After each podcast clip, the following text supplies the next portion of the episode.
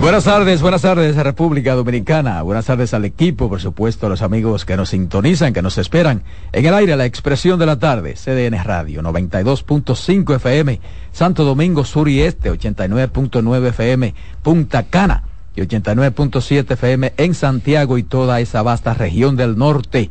¿eh? La expresión de la tarde, siempre cumpliendo con este compromiso.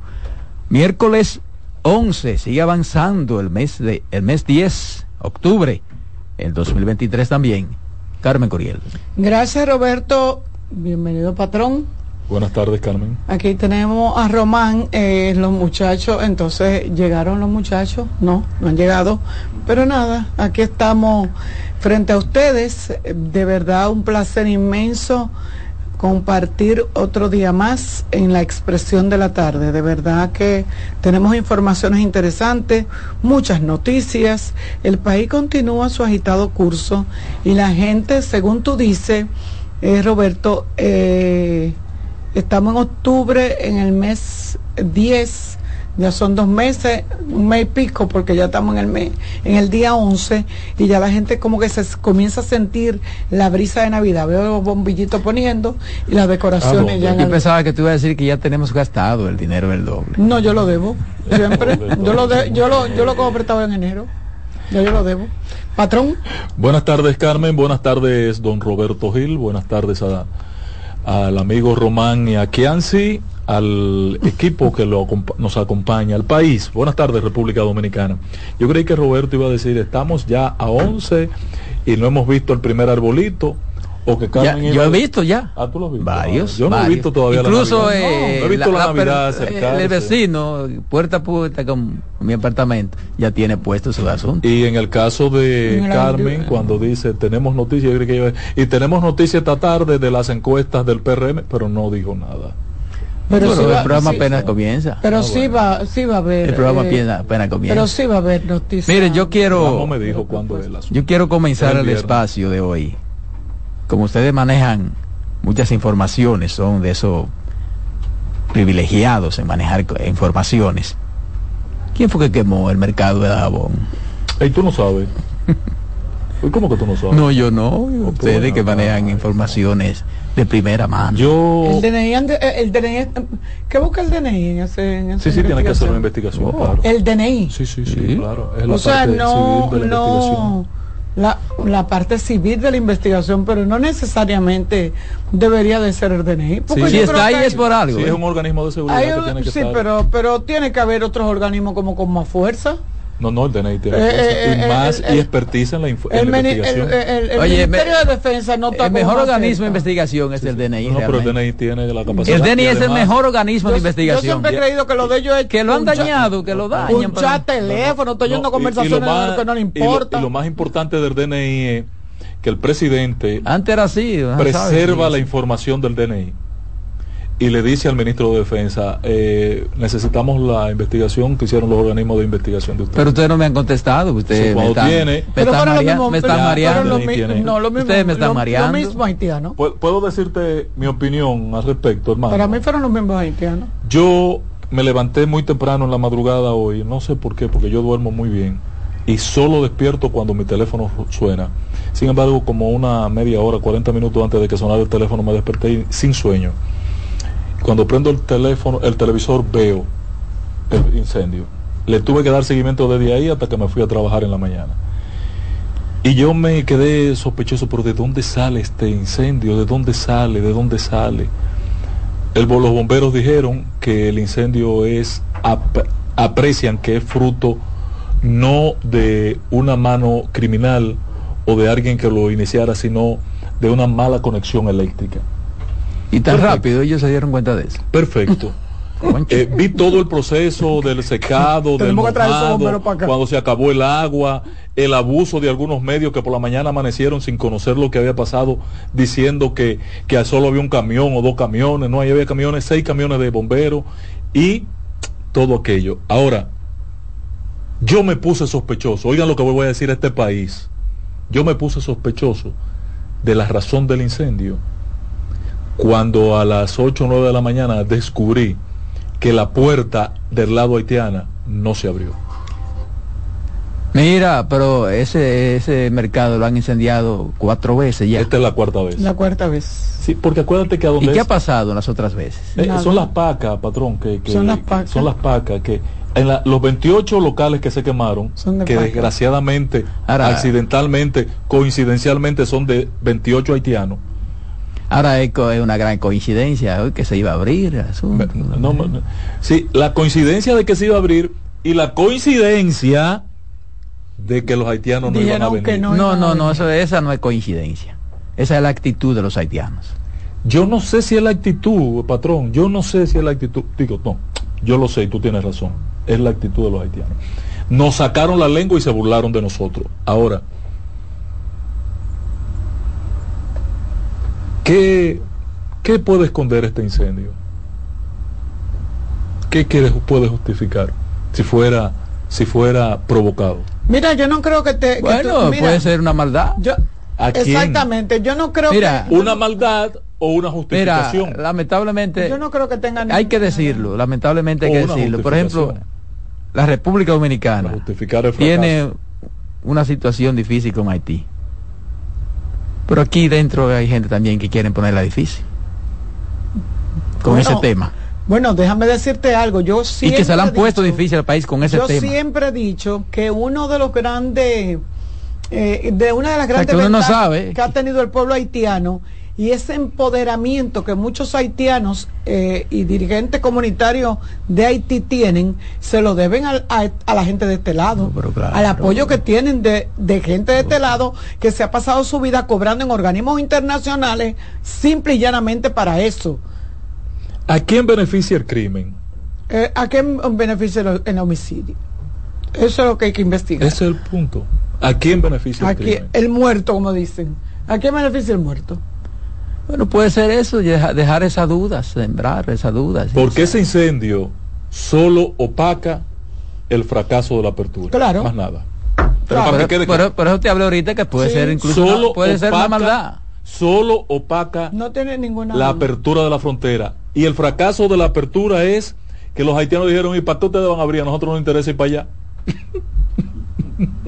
Vayan Ahora- a ver lo que pasó ahora, ahí. Yo, yo no sé, pero eh, el, pa- el país sigue difícil, poniéndose de sí. mojiganga de Haití. Es muy difícil, es una situación. Ahora, muy el difícil. asunto es que es, es que aquí hay gente, bueno, eh, yo, yo no entiendo mucho porque es que hemos manejado mal el tema, patrón. Ese es el detalle por ejemplo, que eh, no queremos entender. hay países que han mal hay países que han roto relaciones, ¿verdad? reconocimiento hoy aquí en este- Claro Hay sí, países que han roto relaciones, ¿verdad? Claro que sí. Y siguen Y los no pasa- países. y no pasa Claro. nada. Por ejemplo, si solo tenemos relaciones con China, Sí. Pero no tenía. Sí, exacto. Si se rompieran, estoy poniendo un caso hipotético, se rompieran las relaciones con China, ¿qué tú crees que va a decir mucha gente? ¿Cuánto aporta eh, eh, el comercio con China? El intercambio comercial eh, ya supera los. Superó este año Oh, Una cifra, una cifra, más o 10 menos. mil millones. Exacto. Entonces la gente va a comenzar a decir, que 10 mil millones, 10 mil millones. que- que- que-". Entonces, cuando no la teníamos. Eran apenas mil, mil y pico. Entonces, eh, ¿qué pasa con Haití? O sea, el país... 1.400 eh, millones fa- de dólares al el, año. el- el país eh, económicamente se va al carajo sin Haití. Ah, pero 1.400 millones de dólares tienen un peso específico. Mira, el. pero- Prieto. mire, mire, o sea mire, que hay mire, que estar de rodillas mire, de mire, Haití. no, mentira. Hay que estar de rodillas no con es, Haití. por, no es por el dinero.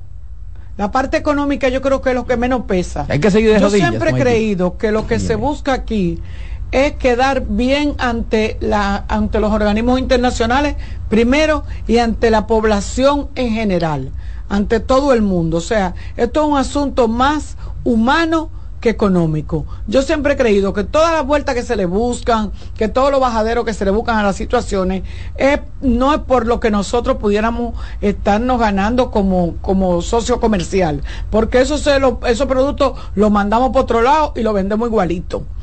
Lo que pasa es que hay una parte humana que entonces nos van a decir que nosotros somos uno, como usted dice, uno, hijo- ¿cómo que usted dice? Uno, HDP. uno HDP.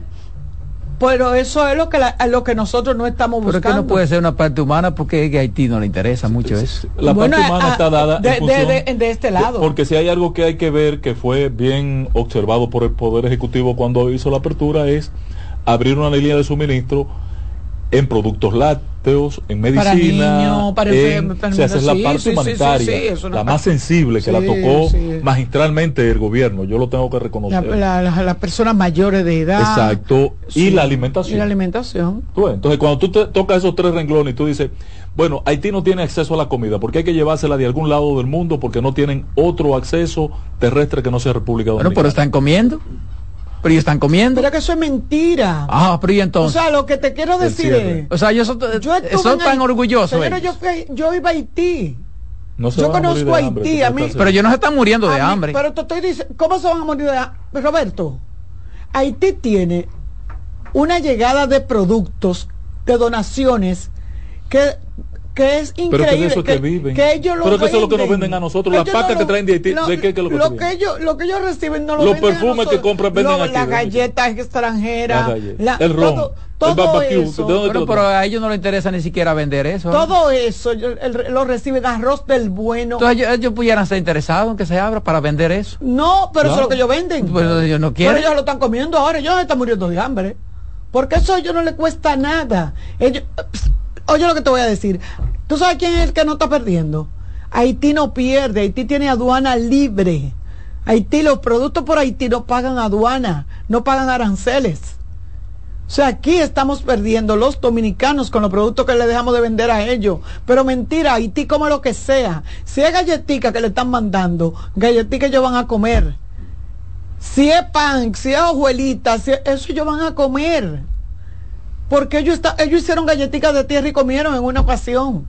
Entonces tú no me vas a decir a mí que ellos están esperando, eh, se la van a poner difícil al gobierno. Y entonces el gobierno no quiere verse como un buen gobierno troglodista, como, una, como un gobierno antihumano, inhumano, y anda buscando la parte que pueda. Pero mentira, esos productos usted perfectamente lo coloca en otra parte y se venden. Es más, y nosotros mismos aquí no lo comemos. Eso que tú estás planteando, Carmen, afirma mi planteamiento hace una semana.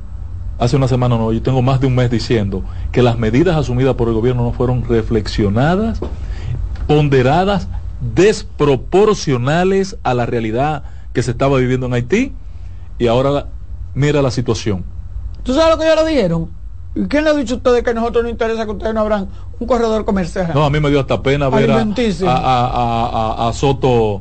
¿Y quién le Thompson dijo a ustedes eso? Hoy en, en- abrimos y se para en el medio del puente.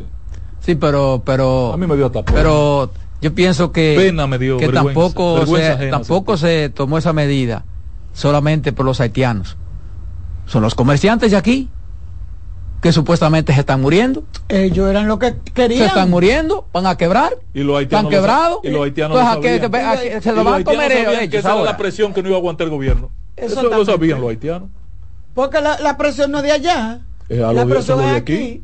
Pero por eso te digo. Como el gobierno se vio evaluar y Tobisonó, que fue tres veces allá, con dos o tres guruses de las relaciones internacionales, tenía que saber que no era sostenible en el tiempo mantener un subsidio a todos los comerciantes de la frontera. Eso es imposible.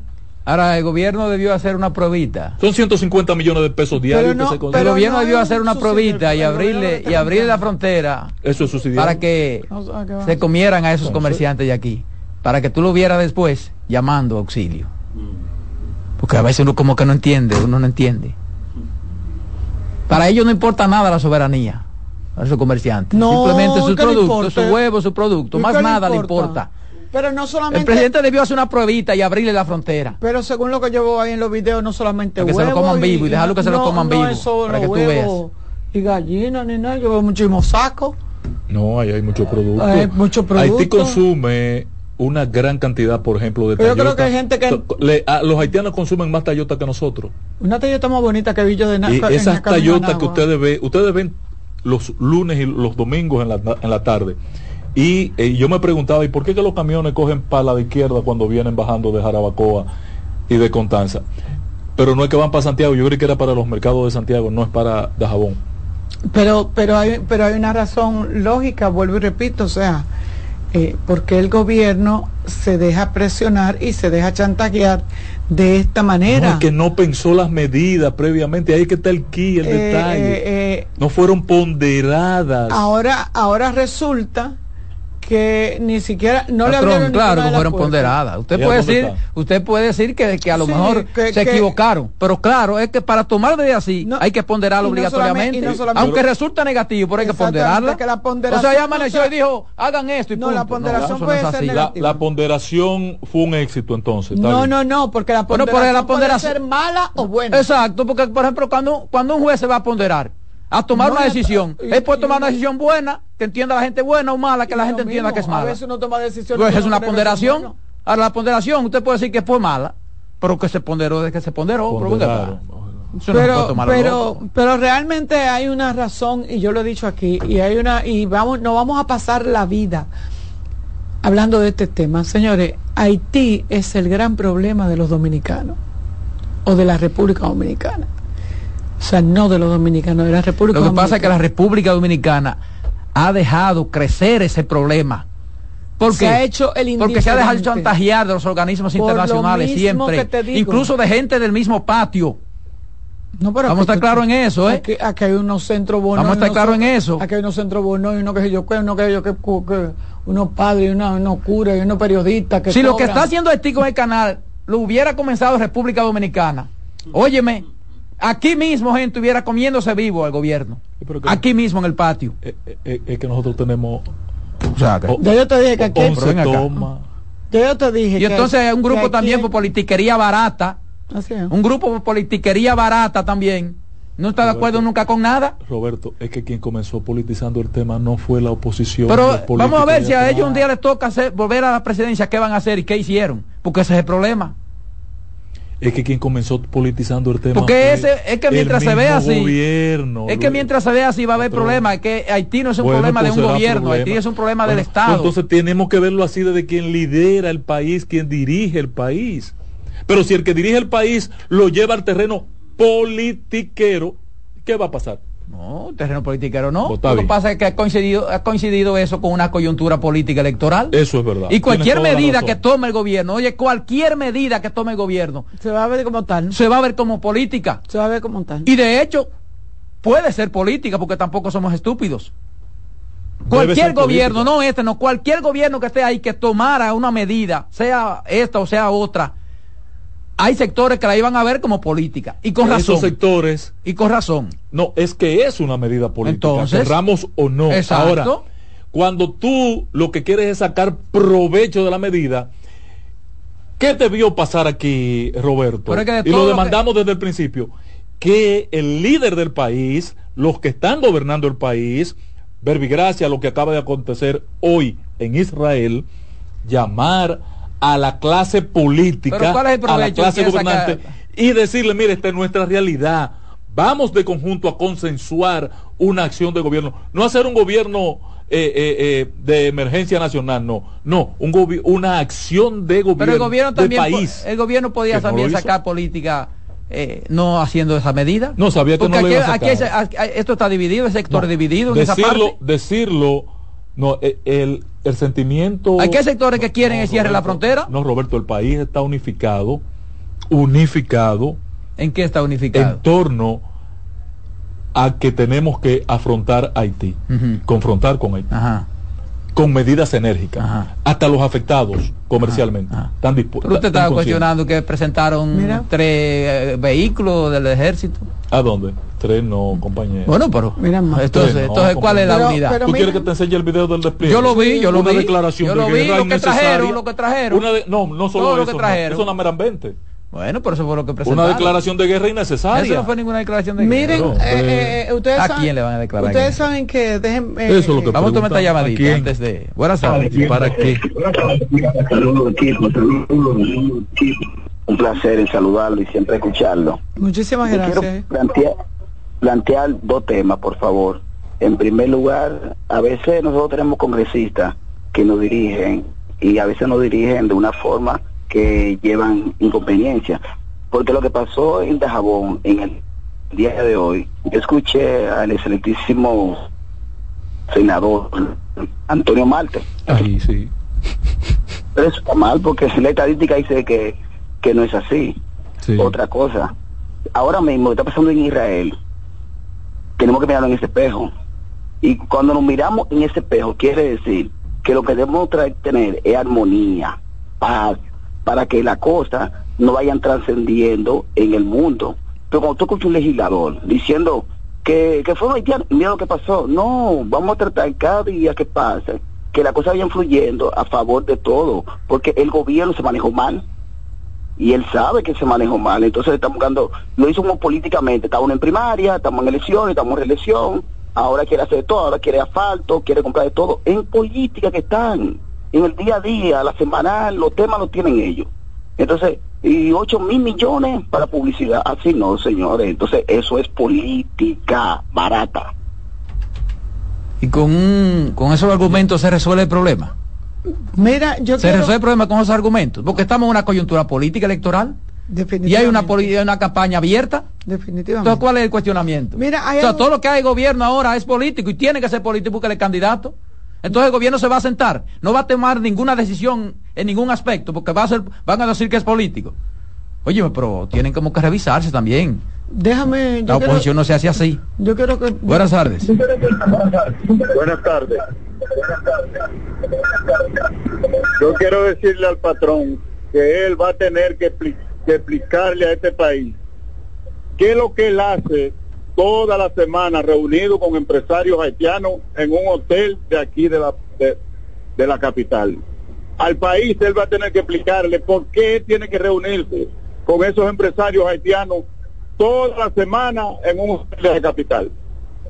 Patrón, eh, pero, pero usted debía traerme una foto de esa reunión, por lo menos. Bueno. El patrón. Tráigame una foto de esa reunión. De la reunión del patrón con los haitianos. Sí, hombre, por favor. Patrón. Así no se gobierna, mi hermano. ¿eh?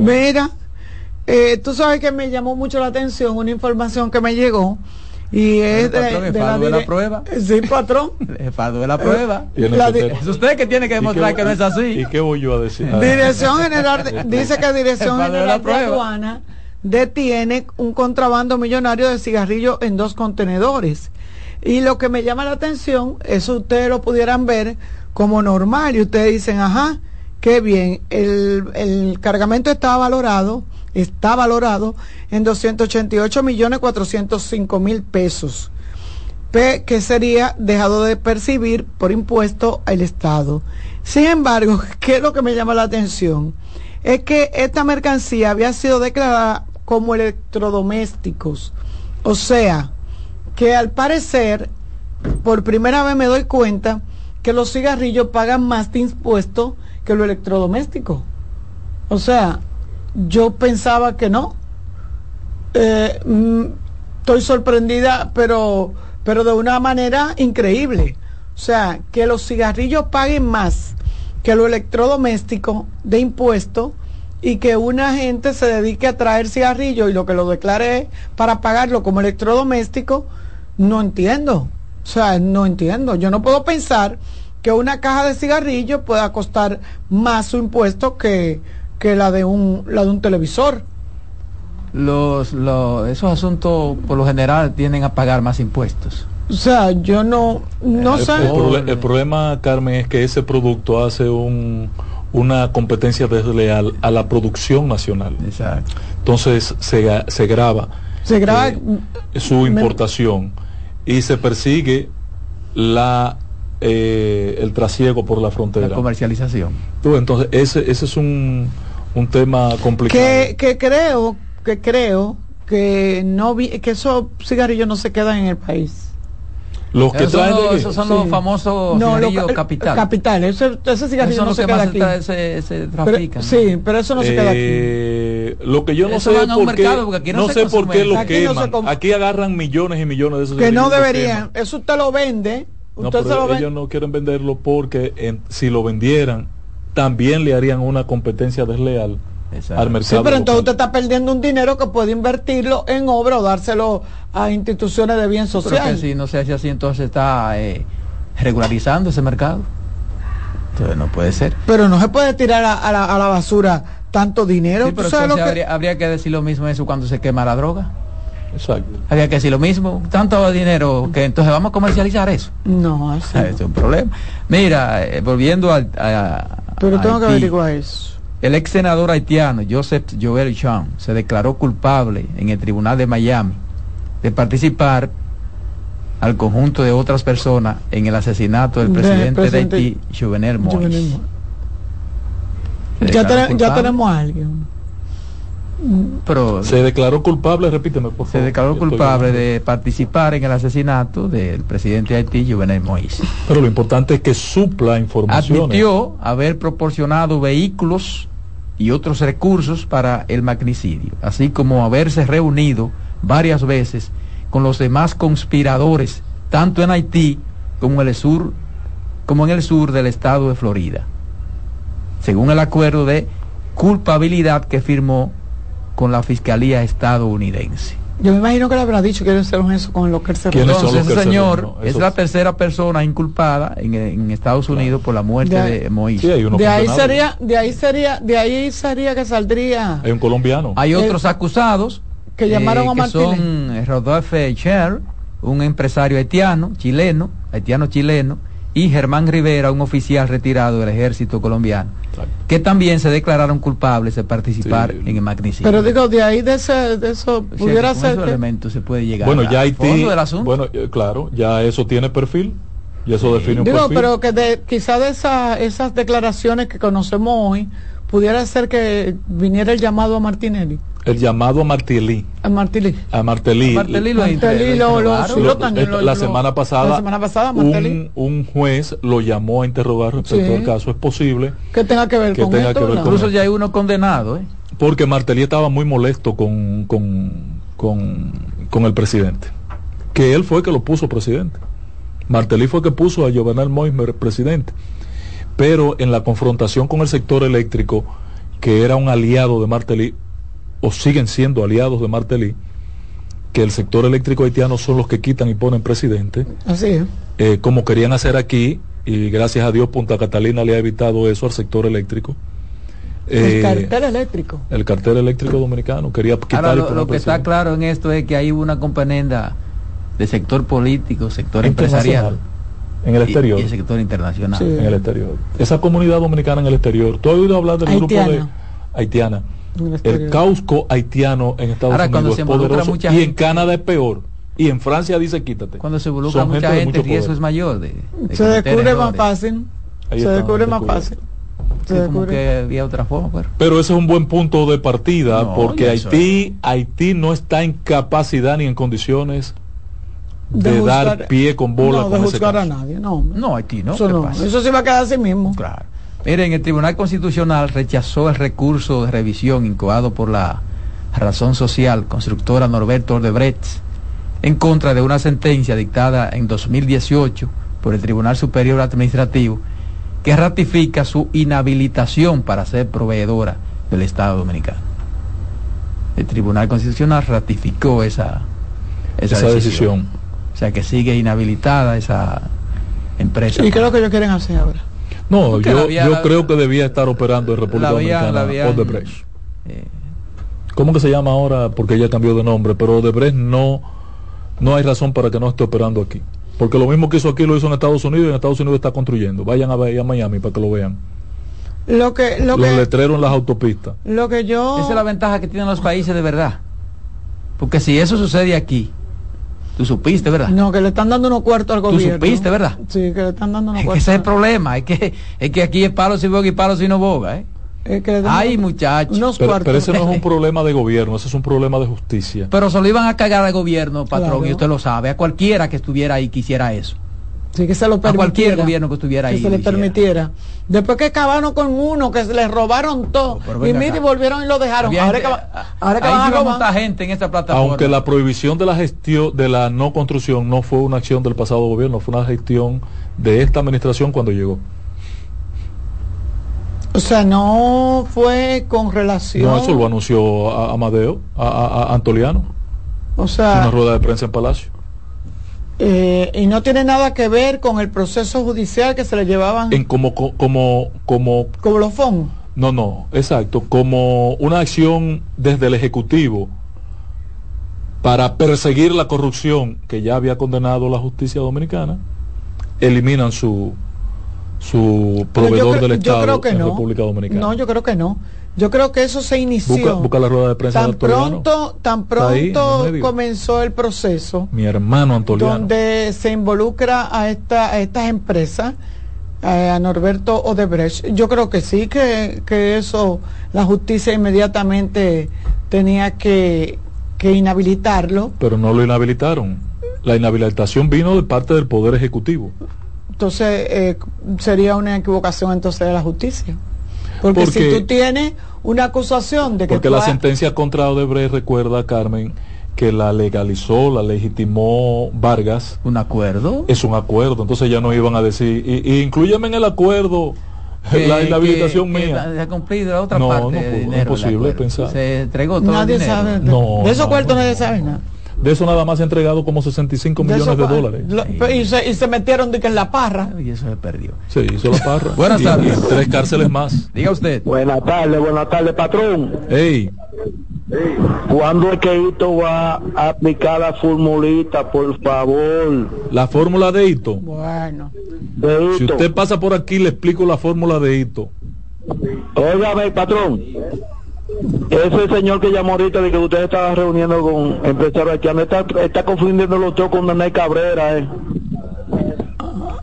Coño, pero que me con- si me confunde con Nene Cabrera, que me lo diga, porque yo quisiera tener la mitad de lo que tiene Nene. Buenas tardes. Diga usted.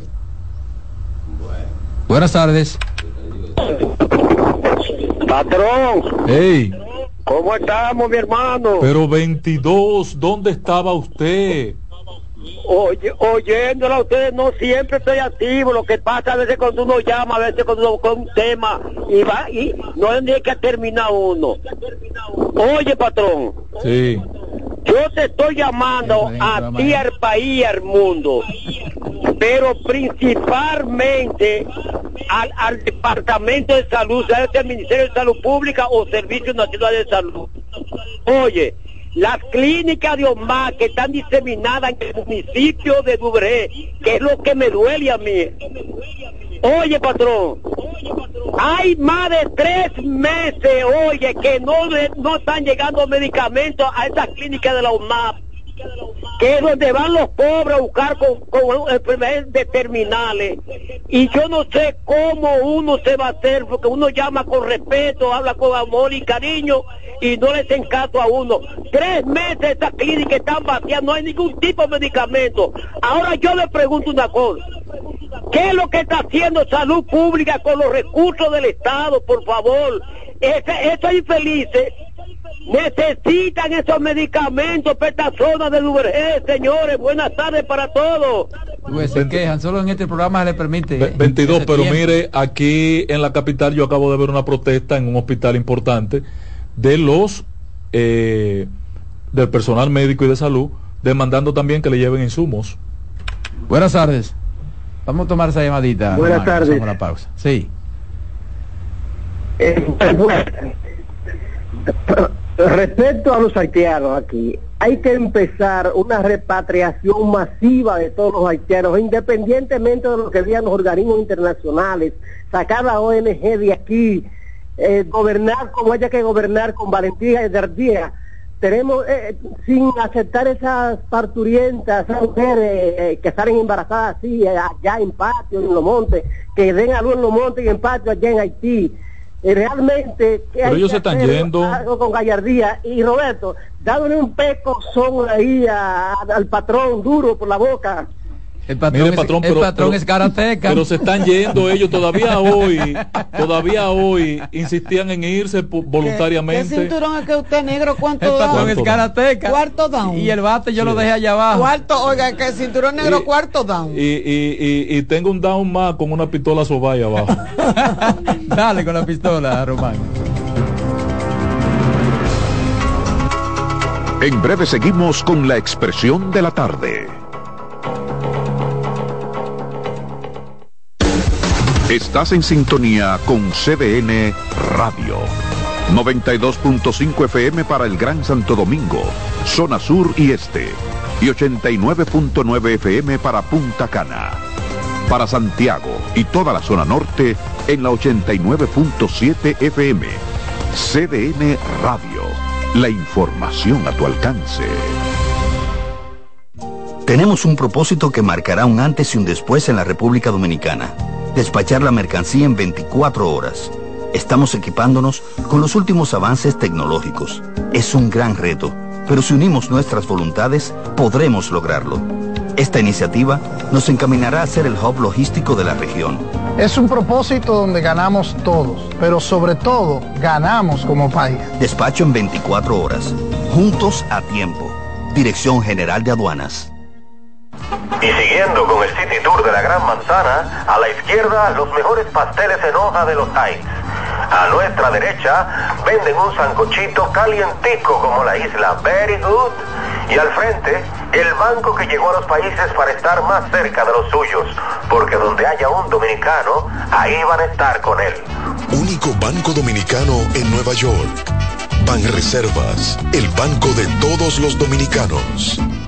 Este calor es un monstruo que anda en la calle loquito por consumirnos. Pero hay que cuidarse de él y evitar que nos consuma la factura eléctrica. Cuando sube la temperatura y no quieres que suba tu factura, entra a ahorraenergia.do para saber cómo puedes reducir el consumo eléctrico durante el verano. Y recuerda que aunque el calor nos lleve forzado, tu tarifa no ha cambiado. Un mensaje del Ministerio de Energía y Minas, la Superintendencia de Electricidad, Edesur, Edenorte y Edeeste.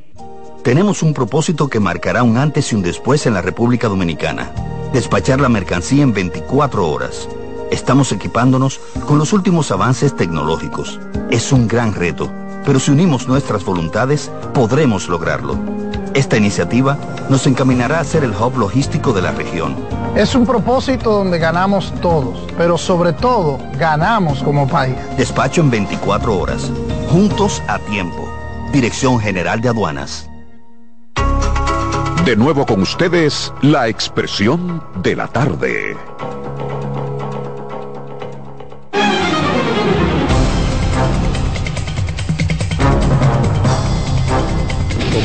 Aquí estamos, aquí estamos, señores. La expresión de la tarde. Son las 3.37 minutos. Es mi turno, yo tengo un tema importante, pero hay una llamada también muy importante. Buenas tardes. Buenas tardes, buenas tardes, Girasoles, mi hermano. ¿Qué tal? Ustedes saben que hemos tenido días de hablar de la frontera y yo siempre he optado y he dicho que los vendedores de huevos y los, y los de los productos se están quejando. Y ahora quién que ellos no quisieran abrir la puerta. Ahora qué van a hacer ellos qué van a qué el gobierno va a tener que pagarle porque los haitianos no quisieron abrir la puerta sí porque no debió cerrarla. Dígame. Sí, sí claro que sí porque no debió cerrarla no, ellos lo que ellos, ellos, lo que tienen que buscar otra plaza y bajarse. Hay que hacer lo que diga Haití en este país. En este país hay que hacer lo que diga Haití. Qué pena. No, buenas tardes. Saludos, buenas tardes.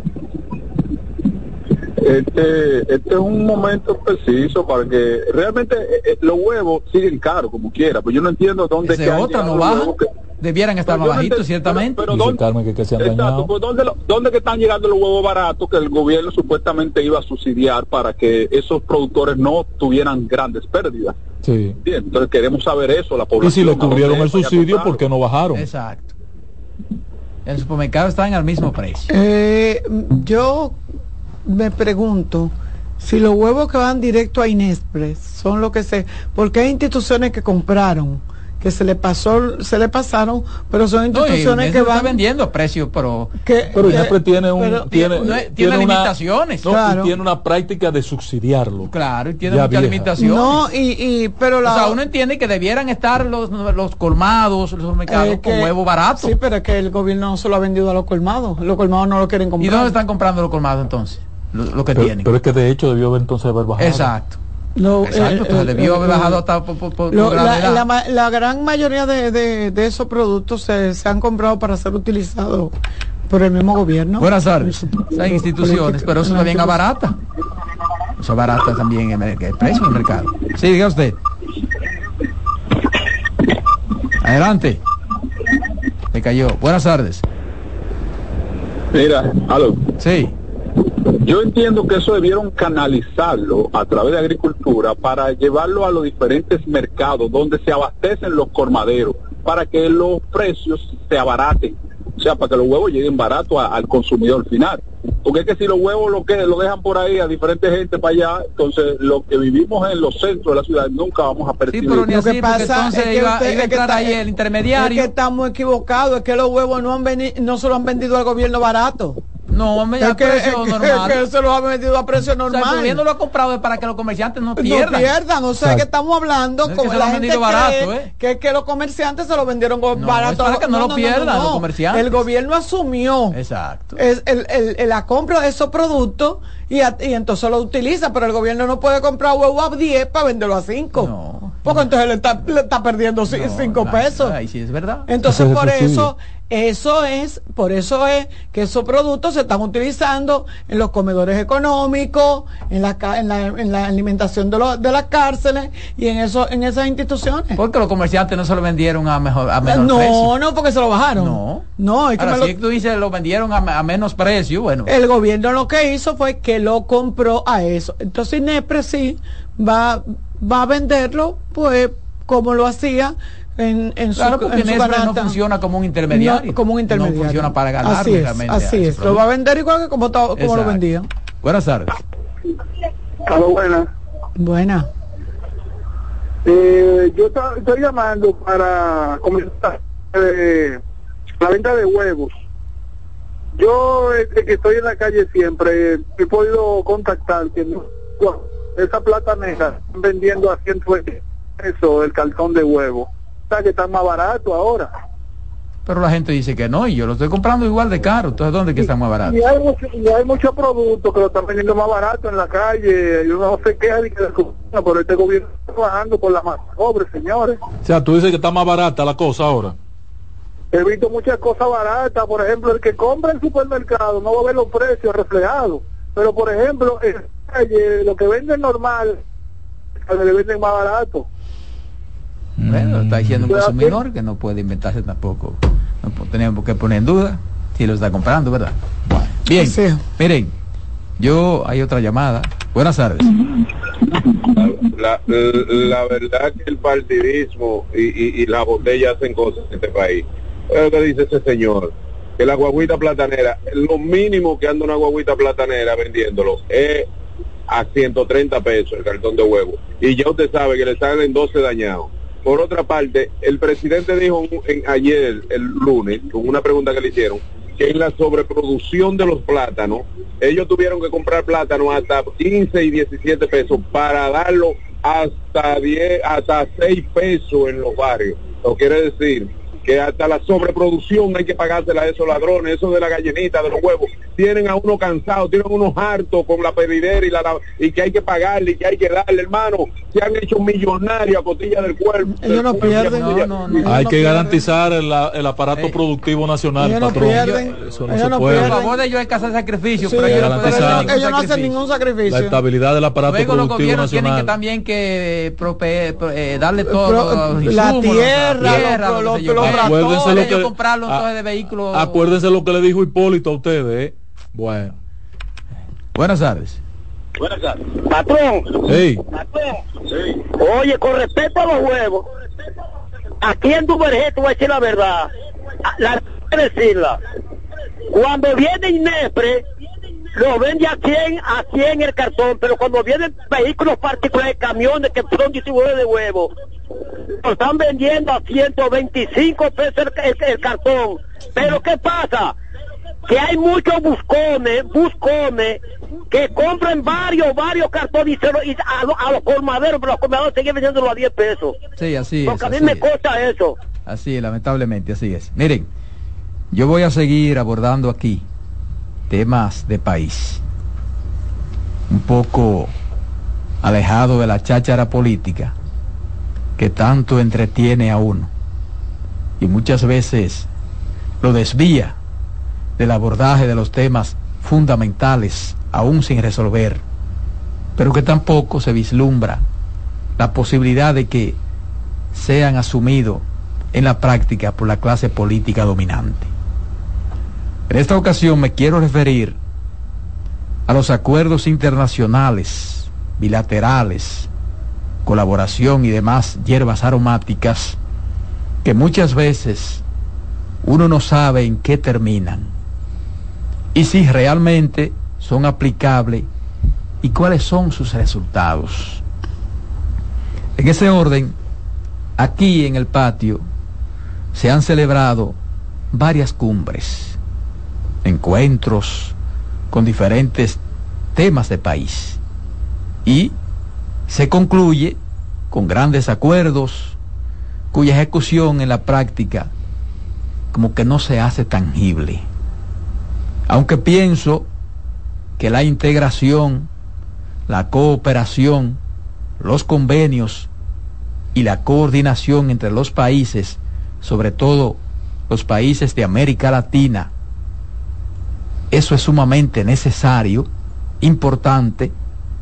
Entiendo que cada país tiene que comenzar a hacer lo que tiene que hacer para que en la práctica esos acuerdos, esas colaboraciones, se traduzcan en mejoría de las políticas de gobierno, para que el crecimiento económico y desarrollo entonces vayan de la mano.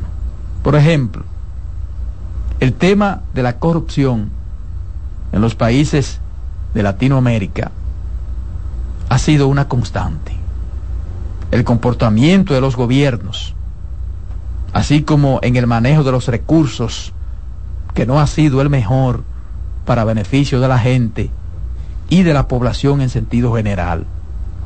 Y a eso de la corrupción se agrega la falta de justicia, de equidad, porque todavía la justicia en muchos de los países latinoamericanos se ejerce con una gran inequidad. Y no hablo de igualdad, porque hasta en los países desarrollados, donde funcionan las instituciones, en ocasiones la justicia no actúa con esa igualdad que debiera ser. Y digo esto porque todos los gobiernos dominicanos han procurado importantes acuerdos aquí y en visita a organismos internacionales, a esos cónclaves, de donde vienen cargado con una carpeta de acuerdos y colaboraciones que muchos de ellos no se conoce el cabal resultado o la puesta en funcionamiento de esos acuerdos y de esas colaboraciones. Aquí hace mucho, hace unos tres meses creo, se realizó una plenaria, la plenaria 28, reuniones de jefes y jefas de Estado y de gobierno de Iberoamérica, referente a la necesidad de iniciar una transición ordenada y decisiva para asegurar una reestructuración inclusiva, justa y sostenible, como parte de la Agenda Global de Desarrollo, una actividad que fue encabezada por el presidente Luis Abinader. Y allí, el presidente de la República pronunció un discurso que a mí me pareció adecuado, que se ajusta al momento que viven los países de la región y del mundo. Sin embargo, pienso que si bien todo eso que señaló el mandatario dominicano es importante, no es menos cierto, señores, que cada país tiene que practicar con el ejemplo de lo que pide o sugiere y debe actuar con autodeterminación en la persecución de los objetivos. ¿Y por qué lo entiendo así? Bueno, porque creo que son los propios mandatarios, los propios presidentes de los países, en este caso de Latinoamérica, quienes deben comenzar a darle un giro a muchas cosas, a muchas de las políticas económicas de desarrollo porque no puede tratarse solo de discursos bonitos y que sintonizan con la realidad en un momento dado.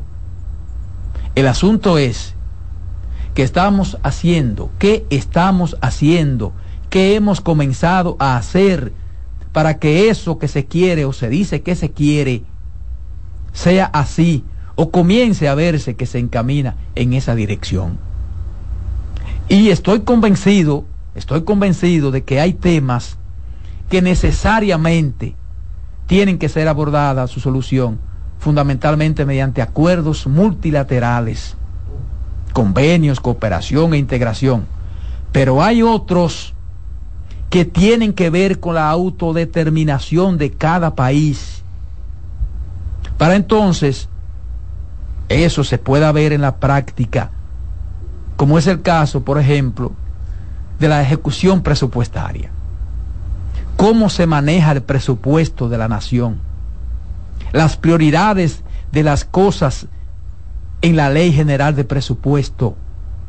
Y lo digo porque en la República Dominicana son contadas con los dedos de las manos las instituciones a las que se les entrega total el presupuesto asignado, no solo en la ley de presupuesto, sino lo que finalmente se aprueba en el presupuesto general de la nación. Entonces, su cumplimiento es un tema que debe ser una autodeterminación de cada país, cumplir con lo establecido en la ley y que los organismos de control y fiscalización velen porque eso sea así en la aplicación y en el cumplimiento del manejo de esos recursos, para que entonces haya una mejor justicia y podamos hablar de crecimiento económico traducido en desarrollo.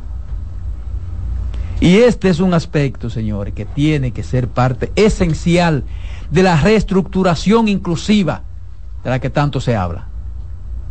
Justa y sostenible, porque se oye muy bonito, de la que se habla en varias ocasiones, y el propio presidente Abinader ha hablado en varias ocasiones sobre ese tema, por la llamada aquella Agenda Global de Desarrollo.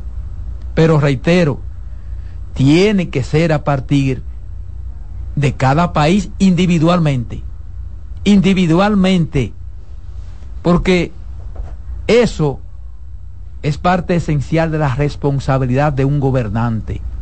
Predicar con el ejemplo y pedir la colaboración que se entienda necesaria a otros países, pero debe ser en base a la aplicación de políticas de acción en ese orden. Porque para lograr la urgencia de una reorientación en las precariedades del gasto público y en la forma de gobernar las sociedades, se requiere de un cambio en el manejo de muchas de las políticas gubernamentales. Y pienso que hay que empezar por el cumplimiento y el buen manejo del presupuesto nacional. Entonces, muchas cosas de esas, por no decir casi todas, tienen que ser puestas de manifiesto. No pueden seguir quedándose solo en discurso, sobre todo en ese tipo de cónclaves que se hace en el país y fuera del país, que la mayoría de veces no pasan de ser eso, discursos bonitos y nada en concreto. Y lo mismo ocurre, pienso yo, en el caso de fortalecer el papel y la capacidad de los estados y la administración pública para actuar con eficacia y rapidez en situaciones inesperadas y para promover la transformación hasta una sociedad, señores, plenamente justa, solidaria, libre y participativa, pero además sustentable.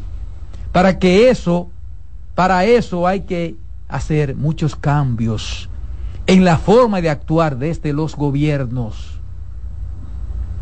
Y eso, reitero, tiene que comenzar con la autodeterminación de cada nación, con hechos tangibles. Porque son aspectos que necesariamente dependen de inicio de la autodeterminación de cada país, de la autodeterminación de cada país en las tomas de decisiones sobre aspectos fundamentales para permitir ir en esa dirección. Y ciertamente se requiere del multilateralismo, multilateralismo, la cooperación, la integración, la gestión y la preservación de la paz. Pero, insisto, tiene que ir todo eso acompañado con el primer paso, que tiene que dar de manera individual cada país. Por lo menos para tener la moral y la fortaleza para sugerirlo a otros a otras naciones y para estar entonces en condiciones de recibir ese respaldo regional e internacional. En el país siguen pendientes una gran cantidad de desafíos y retos que son identificados cada vez que se hace un cónclave. Cada vez que se hace un cónclave se identifican los mismos retos y desafíos. ¿Y qué se hace? ¿Qué se ha estado haciendo? Entonces, eso, eso hay que revisarlo. Aquí se identificaron en la última cumbre que se hizo Iberoamérica, la situación de reto de la seguridad alimentaria, la situación del medio ambiente, de la transformación digital, de una arquitectura financiera capaz de atraer inversiones para mitigar las crisis multidimensionales. Pero eso se queda en discurso. Eso se queda en discurso porque tiene necesariamente que iniciarlo con una autodeterminación el gobierno el presidente de, de un país, por más acuerdo que se firme, por más colaboración que se firme, por más colaboración que den los organismos internacionales, son los gobiernos que tienen que eh, eh, eh, ejecutar las políticas y cambiar muchas cosas que no han dado resultado por décadas y se siguen haciendo y son las que se llevan a los mismos cónclaves, los mismos problemas. Porque los problemas del país, señores, y de los países de Latinoamérica, no son de cinco años, ni de diez, ni de veinte, ni de treinta. Son problemas ancestrales. ¿Y por qué siguen ahí? Y se identifican y se hacen los diagnósticos de cómo resolverlo, de qué hay que hacer. Y entonces, y cada vez que se sale vienen otro acuerdo y un acuerdo y una colaboración y aquello, y uno no ve nunca el resultado. ¿A dónde se queda ese resultado? Porque tiene que notarse.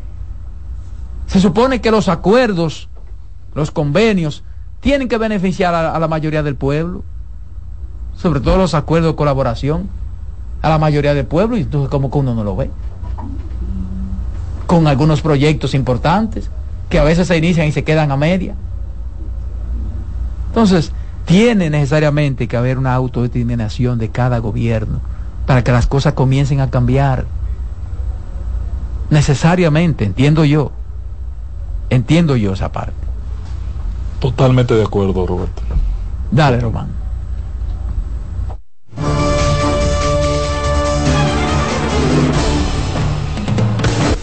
Estás en sintonía con CDN Radio. 92.5 FM para el Gran Santo Domingo, zona sur y este y 89.9 FM para Punta Cana. Para Santiago y toda la zona norte en la 89.7 FM. CDN Radio. La información a tu alcance. Tenemos un propósito que marcará un antes y un después en la República Dominicana. Despachar la mercancía en 24 horas. Estamos equipándonos con los últimos avances tecnológicos. Es un gran reto pero si unimos nuestras voluntades, podremos lograrlo. Esta iniciativa nos encaminará a ser el hub logístico de la región. Es un propósito donde ganamos todos, pero sobre todo ganamos como país. Despacho en 24 horas, juntos a tiempo. Dirección General de Aduanas.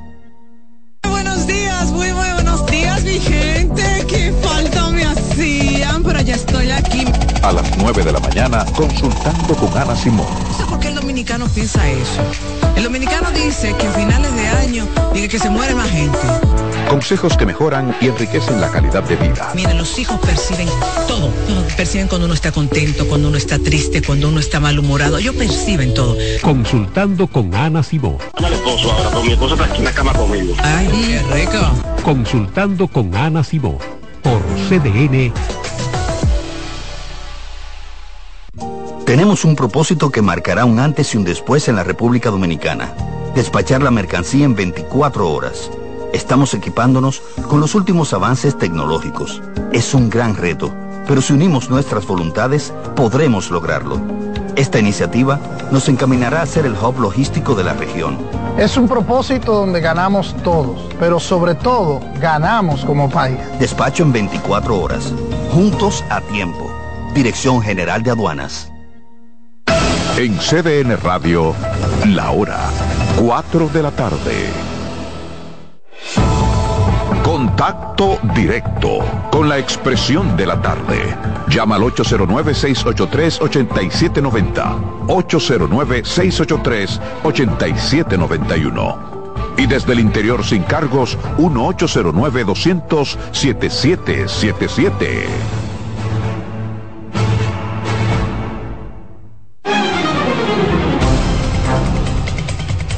De nuevo, de nuevo aquí, la expresión de la tarde, la mesa de la expresión de la tarde. Son las 4 de la tarde, señores. El comentario de la voz femenina de esta mesa. Carmen Coriel. Gracias Roberto y un saludo cariñoso para todos los que están detrás, ¿verdad? De, de aquel lado, oyéndonos y compartiendo con nosotros este programa interesantísimo de hoy. Yo eh, le voy a hacer una anécdota pequeñita. El fin de semana me tocó trabajar en Nagua, exactamente.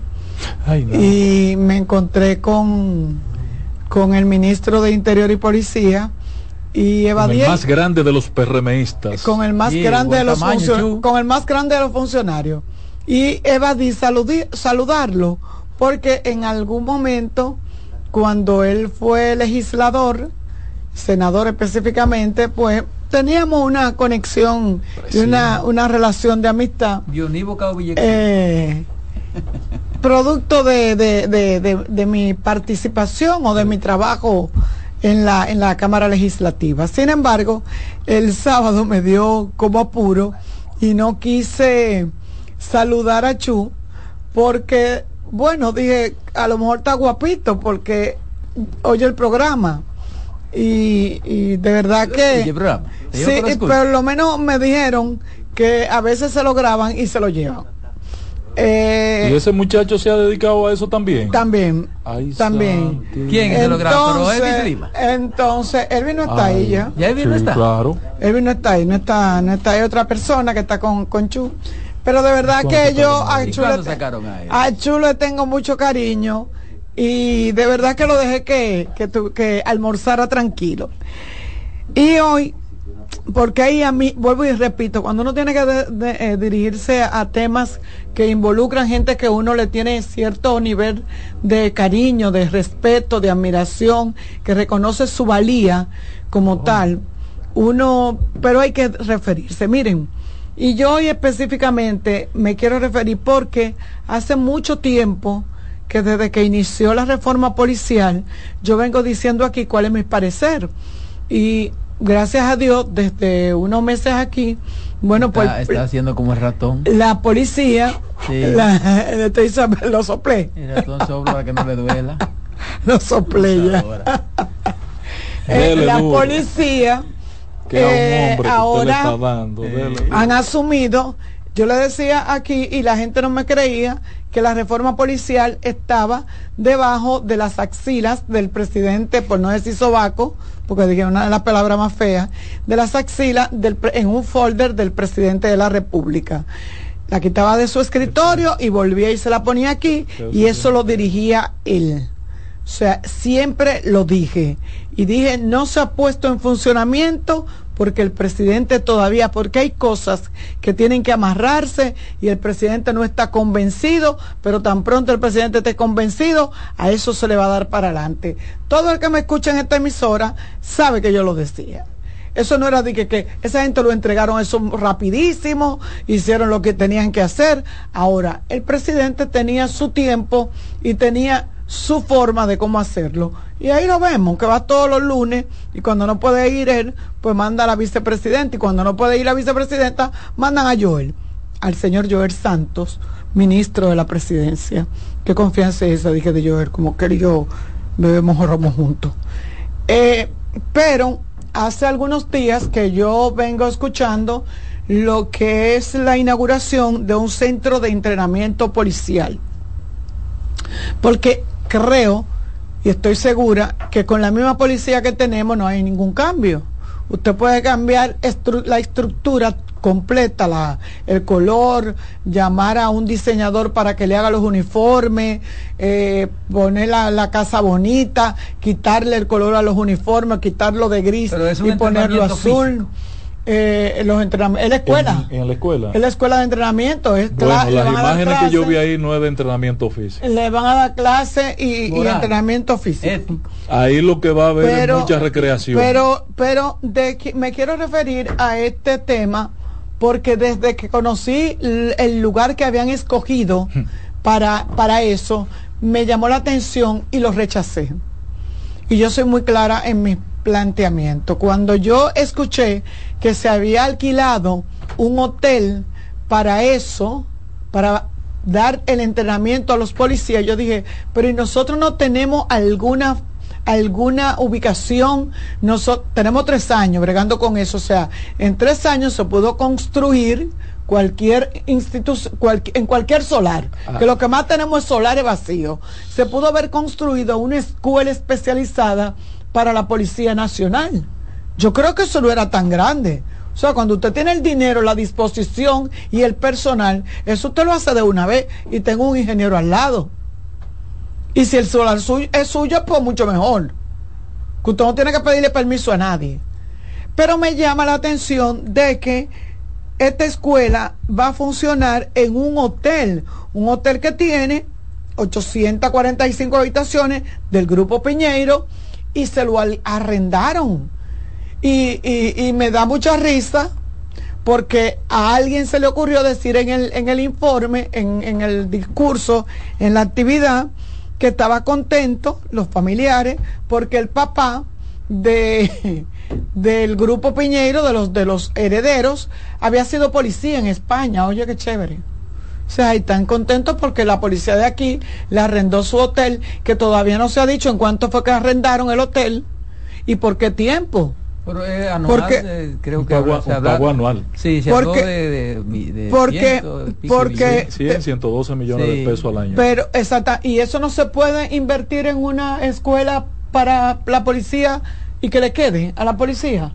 O sea, lo peor de eso, Carmen, es que cuando tú ves la noticia hoy el paneo que hace la prensa al momento de la, inauguración tú por ningún lado Ve escuela. empata escuela, educación y formación. Pero van a enseñar a nadar, a lo mejor, natación. O sea, la, la, la, la foto más, la foto más bonita. Yo vengo aquí a trabajar. Un ¿eh? policía debe saber nadar. La foto más bonita que, que, sale en los medios de comunicación es la foto de la piscina. Pero tiene que saber nadar, pues si tiene que, que, que caerle atrás, a un tiene que saber nadar. Pero a mí no me preocupa que si. mira, a mí no me preocupa si saben nadar. Ustedes verán cómo va a terminar a mí, a mí no me preocupa si saben nadar o si no saben nadar. A mí lo que me preocupa es que son ciento y pico de millones de pesos todos los años que se van a estar pagando en una en una en una en un alquiler que bien pudiera utilizarse en la construcción ese era el hotel Bahía Bahía Prince Bahía Prince Vaya Prince. un famoso hotel. muy buen hotel. Cinco estrellas. Entonces, usted no me puede decir a mí que eso es un buen negocio. Depende para, para el ah, bueno, para, para, para, para quién. El que no debió nunca haberse metido en eso era Chu, porque siendo Chu de Nagua, siendo el ministro de Interior y Policía, no, miren, busquen un hotel en otra provincia, pero no en la mía. Porque es que a él es que se le va a pegar el faro, el cuestionamiento. Pero no, solamente, pero no solamente eso. No solamente si tú quieres tener los policías Señores, no, no, hombre, no. Se, mira, eh, eh, eh, tenemos que. Tú le estás poniendo un agravante. Tenemos, claro. tenemos como que, que respetar un chin, como que considerar un chin. entiendo, Eh, eh, no había necesidad. Ese tiempo que tuvimos de espera para que se iniciara la escuela, se pudo construir una escuela con todos esos re- con requisitos, con todo esa, con la 800, con mil habitaciones, con piscina, con jacuzzi, con cocina Playa, con, Chelón. con, con- con cancha de tenis, con cancha de voleibol, con lo que usted quiera. Hubo tiempo para eso. Pero alquilarle a una empresa privada un hotel para entrenar policía, Pero, pero, ¿por cuántos años? ¿Pero de qué que se trata el entrenamiento eh, realmente? Bueno, ¿De porque ahora le van a dar clase a los policías y es que se va a poner las escuelas de, de para los policías. Ellos van a estar ahí, creo que un año. Y eh, eh, mira, eh, arrancó la, la inauguró el centro ubicado en Gaspar Hernández.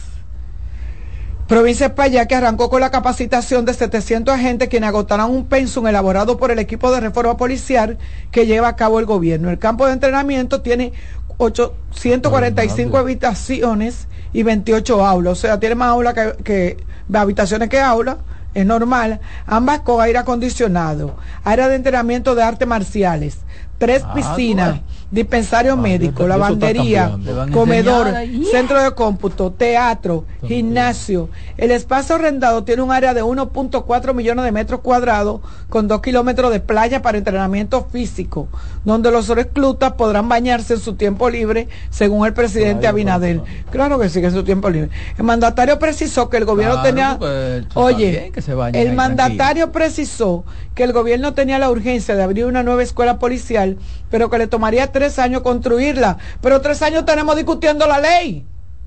Tres años tenemos discutiendo la reforma.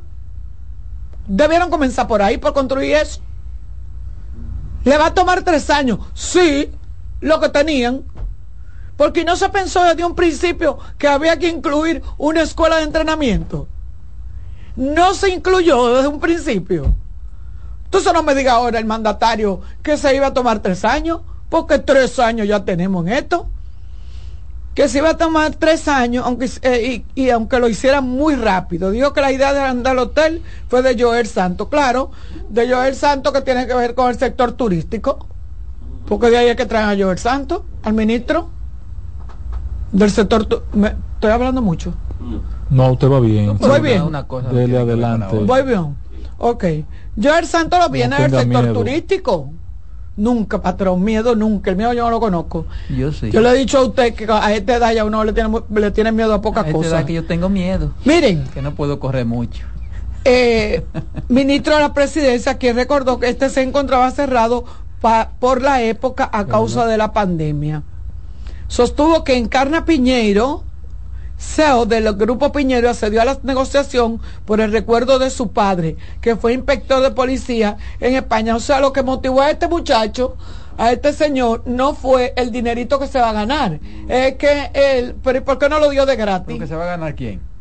el grupo Piñeiro. Entonces él dice que lo que lo que lo, lo llevó a, oye, el- eh, Encarna Piñeiro, CEO del grupo Piñeiro, accedió a la negociación, accedió a la negociación por el recuerdo de su padre, que O sea, fue que inspector barato, de policía en. España. Lo dio dado. Precio módico. Él, él lo dio dado, él lo prestó.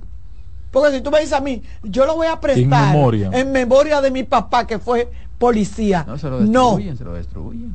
no, él no hizo eso.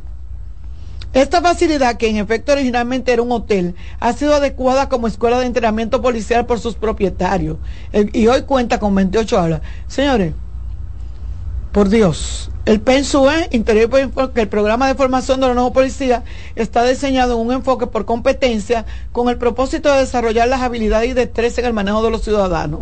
La formación de los policías consta de un programa de 15 asignaturas de partir en dos módulos trimestrales dentro del régimen de internado a tiempo completo. También dos módulos trimestrales correspondientes a una especie de pasantilla supervisada antes de Esas son convertirse de las propuestas que en se entregó eh, eh, grupo aquel que estaba encargado de... Pero claro, hace tres años. Le hubiese dado tiempo, O sea, estuvieran terminando los no- talitos. esa parte no es un invento de gobierno. No, el problema parte no de la propuesta. el pro- sí, pero no, el- no le propusieron que alquilara un hotel. Ah, bueno, esa parte quizás no. Le, le propusieron que fuera un hotel.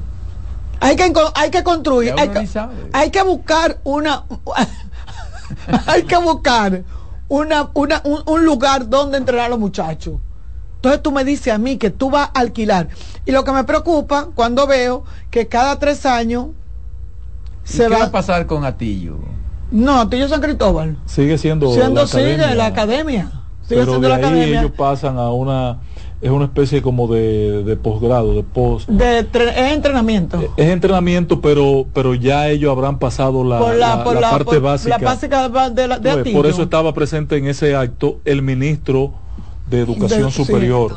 O sea, entonces No lo que lo que lo que me lo que me llama la Allá atención se le va a dar una especie de diplomado ahí para que Algo. le pero- lo van a entrenar en el físico, pero lo van- no hay condiciones ahí para una escuela de entrenamiento No, policial. no, eso, es, puede- eso es cualquier cosa. Le pueden poner quieran. centro de vacacional para Como- lo como que la- usted quiera, pero eso no, es una escuela. entonces- Señores, mire, uno se lo está diciendo de corazón. Yo se lo digo de corazón. Revisen eso, por favor, porque yo tengo una Yo- relación de hermandad. Yo de hermandad con Chu. Mi hermano O Chu. sea, no es posible, Roberto, que tú que cojan ¿Tú crees que eso fue ponderado también? Roberto? ciento y pico de millones para yo de hacer pesos. un buen uso del español, porque yo estoy aprendiendo contigo, tú ves. ¿Tú crees que eso fue ponderado? Yo diría muy ponderado. Oh. Dependiendo para qué fin. Exacto, porque qué? Dependiendo para O qué que no fin. fue bien ponderado. No pudo No, verse bien pudo ponderado. bien ponderado. Bien ponderado sí Oh. fue. Bien ¿Y por qué ellos no ponderado sí fue. Señores, yo quiero que O sea, ustedes prendan el televisor y, no. y- y busquen la noticia que está definiendo no. Carmen. Y ustedes hagan en su cabeza. Que no. Hagan en su Que cabeza. no. Yo no soy periodista, pero he tenido que aprender algunas técnicas de para poder dirigir lo que estoy dirigiendo. Entonces tú dices, yo voy a poner una foto de Roberto Gil que está dando un discurso de del ascenso a la luna y entonces voy a poner o, o de Roberto en un resort con, con la pata para arriba y con una Pero- mujer abrazada pero, no Sí, pero eh, hay que ver si, si lo que se quiso fue hacer una... No, no se quiso hotel. hacer nada. Es que eso es el hotel. Eh, Es que eso Es que el hotel. patrón.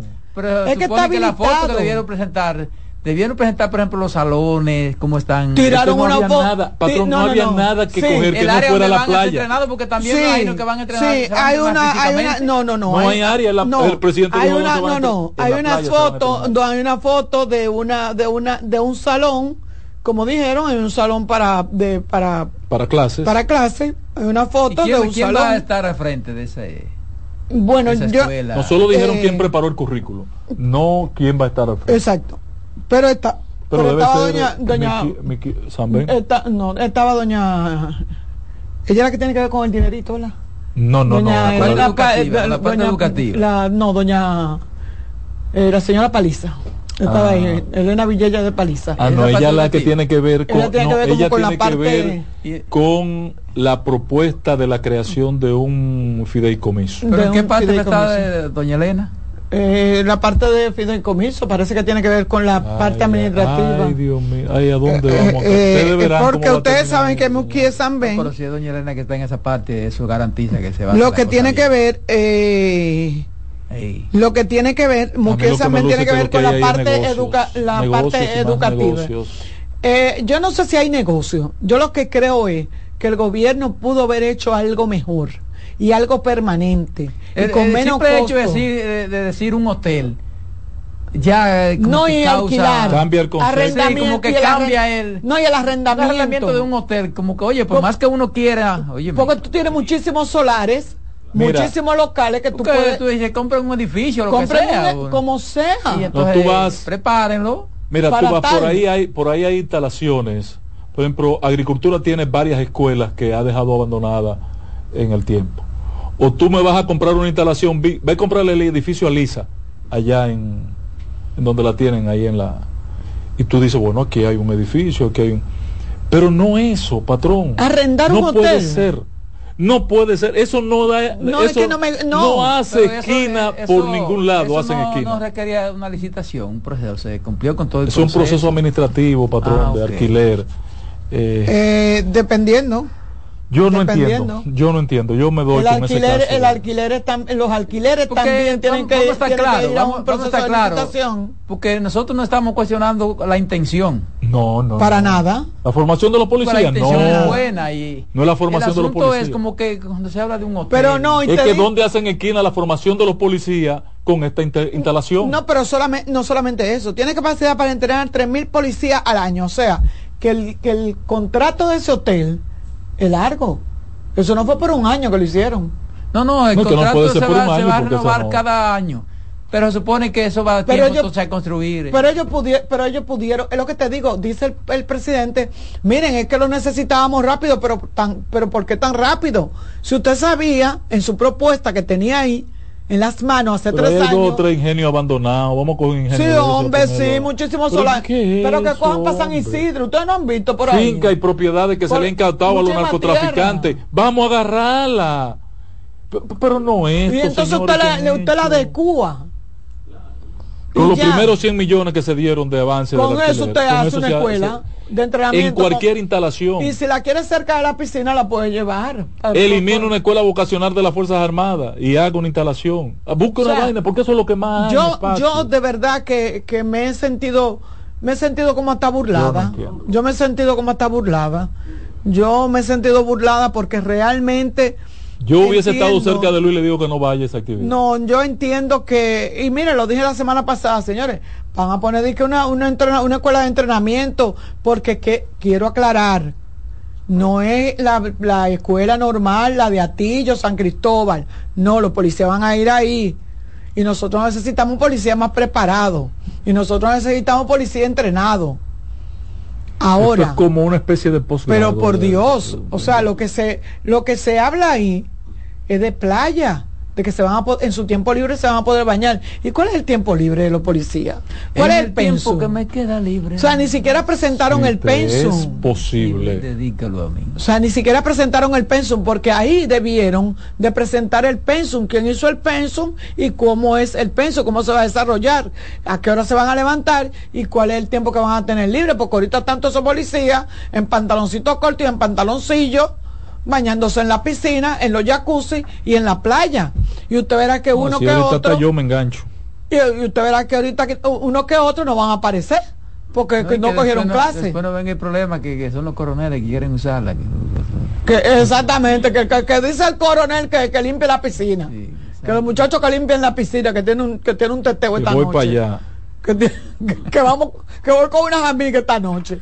Oye, me mira, aquí hay cosas que guindando parecen coco de agua.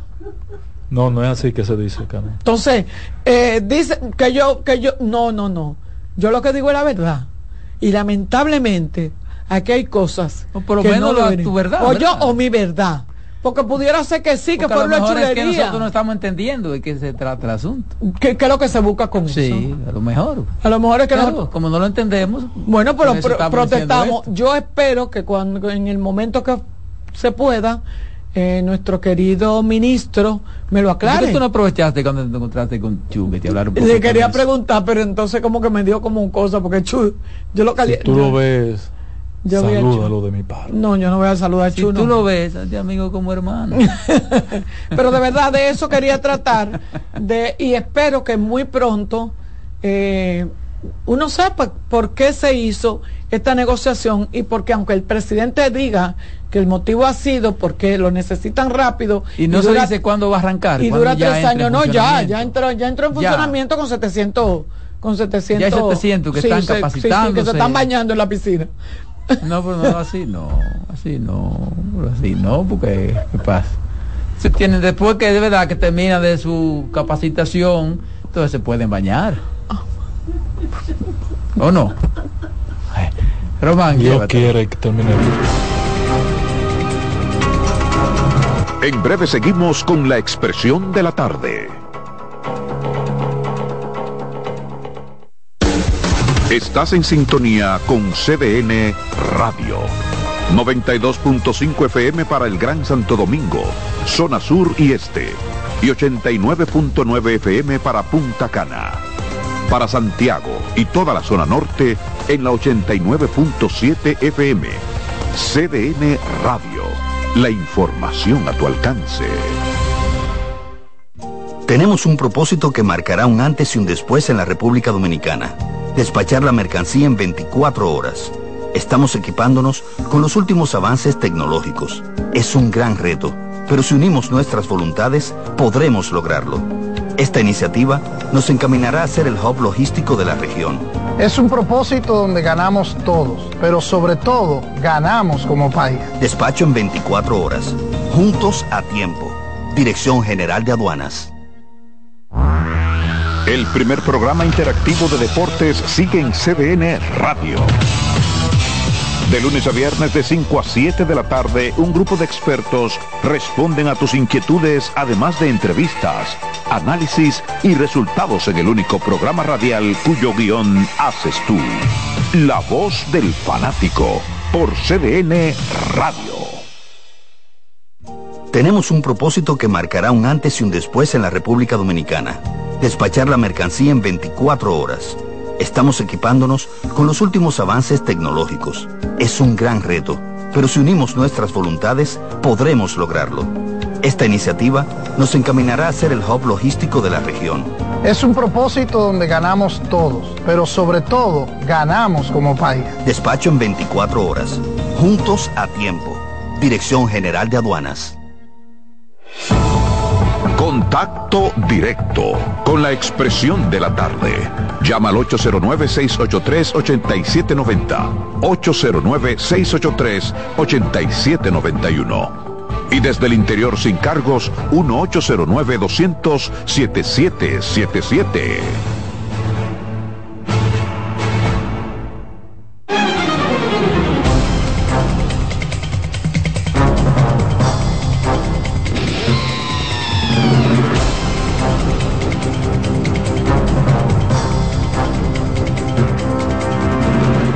Bien, señor, después de, de ese baño, digo, eh, aquí estamos, aquí estamos, la expresión de la tarde, 4.26, 4.26 minutos, el comentario de Ángela Costa, el patrón. Eh, buenas tardes, compañeros. Yo quiero, digo, que buenas tardes, tenemos media hora aquí hablando, caballá. No, pero se, siempre se reincorporan eh, nuevos. Ah, bueno, sí. Buenas tardes a los nuevos integrantes, eh, a los nuevos oyentes, Sí. radio escucha, vi- eh, cibernautas y demás hierbas aromáticas. Eh, señores, yo quisiera cerrar el tema de de la frontera con Haití. Míralo ahí. Haitianos entran por la frontera de forma ordenada para participar en los corredores comerciales. No, no, no, no. eh, Los haitianos, los pocos haitianos que estaban ahí, chequeándose biométricamente, Míralo estaban ahí, registrándose. Míralo. Registrándose. Orden, ahí está. Había una fila, había un orden, había una carpa, porque pusieron, y esto sí lo vi muy positivo, pusieron todo un equipo con tecnología para registrar Sí, las personas que van a entrar. Eh, No todo es malo. No todo es Vi malo. una nota que es la que quiero referir para cerrar ese caso haitiano. No, no, lo que pasó hoy delata, define un, pone en alto relieve el fracaso de las medidas que había tomado el gobierno. Pero yo, pero yo quiero quedarme con el caso de una, de una información que da la Cámara de Comercio haitiana. La Cámara de Comercio haitiana dice que la reaper- oigan este concepto de, de gente que no son lo- la gente del pueblo común y corriente, ¿eh? gente que se supone tienen mucho que perder en esta situación. Reapertura parcial de la frontera indigna a la Cámara de Comercio de Haití, es el titular. La Cámara de Comercio e Industria de Profesionales del no- Norte de Haití expresó indignación por el anuncio del gobierno dominicano sobre la reapertura. La República Dominicana, esto está entrecomi- entrecomillado, ¿eh? la República Dominicana no, no ve a Haití como un socio comercial y está tratando de degradar al país, declaró el presidente de la Cámara, el señor Albert Pierre Paul Joseph. La presidencia dominicana anunció el establecimiento de corredores comerciales temporales a partir de este miércoles para facilitar el comercio de productos dominicanos esencialmente, como alimentos, medicinas y especialmente para lactantes. están excluidos los artículos de la construcción. La actitud del presidente dominicano, entre comillado, Luis Abinader, sigue siendo la de un jefe de Estado hegemónico que se cree presidente de toda la isla.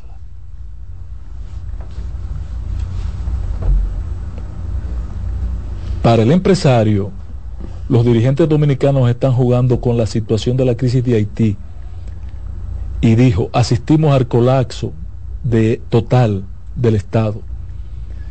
El gobierno de facto de Haití eh, está confabulado con la República Dominicana y hace una serie de acusaciones allá de ahí para adelante. Esta es la élite pensante, esta no es la, la claque, el pueblo haitiano que está... La que maneja la claque. Es, claro, es la que mariconea, manilla, dirige, coordina el comportamiento de la claque. Por eso ustedes vieron la indiferencia en Haití hoy con la apertura de la frontera haitiana. Esos haitianos que tú ves en fila estaban de este lado, estaban registrándose. Los haitianos no abrieron nunca en el día de hoy la frontera. Por lo menos hasta las 3 de la tarde que este espacio inició. Y yo creo que eso ha sido no una bofetada a Luis Abinader, ni al gobierno, al pueblo dominicano, pero tenemos que cogerla callado nuestra bofetada, tenemos que cogerla callado, porque no la buscamos. El, el país debe repensar, y en esto sí yo estoy de acuerdo con Roberto, su relación con Haití. Y es un momento oportuno para repensarla. La relación con Haití. Hicieron el canal, le estaba molestando para la construcción, hicieron un desvío. Yo, ¿Ustedes recuerdan cuando estaba la retroexcavadora trabajando? Yo le dije, eso no es conectando el canal, eso no puede... No, fue un desvío que hicieron. ¿Verdad? En la cara de todos nosotros. Y no hicimos nada. Apenas estamos tomando un metro cúbico de agua del río en el punto que pasa por la aduana, cuando por ahí están cruzando hoy más de cuatro metros cúbicos de agua pero parece que nos vamos a satisfacer, a autosatisfacer con tomar un metro cúbico de esa agua. Es una verdadera pena lo que, lo que uno ha visto como resultado de toda esta acción de casi dos meses en el que hemos estado inmersos en un conflicto con los vecinos haitianos. Una pena el resultado. Buenas. Buena, patrón. Hey. ¿Y usted le pueden pedir a los haitianos que hagan lo que ellos quieran en su lado? No, pero pídaselo usted, patrón, porque ellos, ellos están dispuestos a hacer, ellos están haciendo lo que le da su gana de su lado. Porque ellos pueden hacer lo que ellos quieran en su lado, porque ese es su lado. Ahora, nosotros podemos hacer en el lado de nosotros lo que nosotros creamos conveniente. Y ya, y si ellos no quieren comprarnos, busca a alguien más que compre. Repita eso, que así debe ser. Así es, eso es lo que yo creo, porque ellos en su, en su lado pueden hacer lo que ellos le den en gana. Porque Sin dañarnos a nosotros, patrón. Pero el trasvase del río es dañar a la República Dominicana. Y lo que hicieron con aduana, la vigía, no es suficiente. Mira, el otro tema, otra llamada. Buenas. Sí, gracias. Bueno. Adelante. Eh, Roberto Álvarez, en el Congreso, él dijo que, que Haití no tenía capacidad para eso, entonces yo no entiendo, entonces si lo hicieron. Patrón. Entonces aquí hay un velo de misterio demasiado grande, entonces nadie dice nada. Pero él lo dijo que Haití no tiene capacidad, no, hombre, ¿qué van a hacer? Y, mírenlo ahí, ellos están unidos, y ellos no, eh, prácticamente ellos están ganando la batalla, señores. Yo he dicho en muchas ocasiones, patrón, que para unir a tres haitianos hay que matar dos excepto, le sumo a partir de ahora. Los haitianos lo que están haciendo es un harakiri, ¿eh? Excepto, a partir de ahora le sumo a mi concepto, cuando se trata de ir contra la República Dominicana. Ellos se creen unen todos. Ellos creen que están ganando. Ellos se sienten, porque somos nosotros, se sienten en la gloria con eso. Sí, cuando nos vencen a nosotros se sienten como si eyacularan. Exactamente. Pero el que, el que gana, ¿cómo que dice? Al final que, que, que goza el que gana. Buenas tardes. Sí, buenas tardes, ¿cómo están ustedes? Bien. Decirle a la persona que vengo subiendo de Santiago que ahí en Villa Altagracia hay un desvío que le toma muchísimo más tiempo para que salgan más temprano los que vienen de Santiago. Ahí es que está el ahora- accidente, hermano. Sí, hay un accidente de un furgón que se fue Sí, para una jipeta y un, se precipitaron, sí, pero un... Ahí no, ahí no hay tapón. El tapón está en Villa Altagracia, que usted tiene que coger cuando viene de allá para acá, por dentro de Villa Altagracia. ¿Pero qué lo provoca Tiene que haber pasado. pare- No sé, tienen la, tienen la, la, la calle cerrada, uno no sabe lo que es y están No, no, desviando. no, ahí, ahí lo que han estado trabajando es el puente eh, por donde se fue un camión también y se llevó la reparación baranda. que están Ahí haciendo están ahí, haciendo una reparación a, a la salida de Villa Altagracia de allá para acá. Ah, bueno. Ta- También allá abajo hay, están arreglando el puente que ustedes saben que se cayó hace mucho, ese por ahí eh, ya saben la gente que se debió. Pero otra cosa que yo le quería decir, patrón, es como casi una tontería lo que voy a decir. En la frontera debieron el presidente o no sé quién pintar esa puerta y como arreglar todo eso que se veía bonito eh, para cuando fueran a abrirlo no esté tan feo así como está eso. Eso se debió de pintar en lo que tuvo cerrado y, y arreglar el entorno ahí bien. Lo grande que eso está en la prensa internacional, patrón. Eh, eh, Sí, no, no una tontería, la- porque de hecho hubo una que se arregló, que se cambió, que creo que fue la de. Elías, la de Elías Elías Piña. Piña. Y pensábamos que todas iban a ser cambiadas y puestas como esa, pero parece que se acabaron los chelitos. Bueno. Buenas tardes. Patrón. Sí. En Haití está sucediendo lo que no está sucediendo aquí. Primero se unió el pueblo para hacer el, el, el el canal ese. Después el gobierno lo apoyó, a pesar de que decían que no tenían gobierno, apoyó. Después Agricultura lo apoyó. Ahora abrieron la puerta y los las personas apoyan y no vinieron, los haitianos. Y el gobierno y la Cámara de Comercio dice que aquí somos unos malos, que aquí somos unos, lo que sé yo qué. Lo que no estamos viendo que ellos se están uniendo, más sin embargo aquí están peleando. porque le abren la puerta? porque tenemos que vender los huevos? porque tenemos que vender los plátanos? Sí, pero no llore, patrón. no Mira, llore. aquí está la información. El Ministerio de Obras Públicas está informando que iniciará los trabajos para solucionar el punto denominado Curva de la Muerte en la autopista Duarte. Que hay un cementerio al lado de la entre el kilómetro la muerte. 39 y 45 en Villa Altagracia, cuyo trabajo reducirá considerablemente la El ocurrencia de accidentes en dicho tramo. En tal sentido, eh, ha anunciado que a partir de las 9 de la mañana de este miércoles eh, se iba a producir ese desvío por la carretera Duarte Vieja en Villa Altagracia del tránsito que viene del Cibao a Santo Domingo.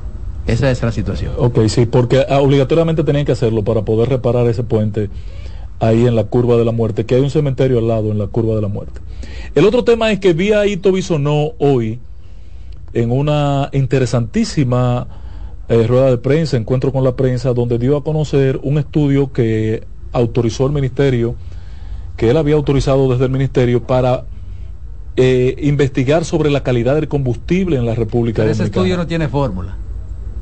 ¿O tiene alguna No, no estamos hablando de fórmula, pa- patrón. No, pero pregunto Patrón. yo. No, es que no estamos hablando de fórmula. La fórmula de hito viene después.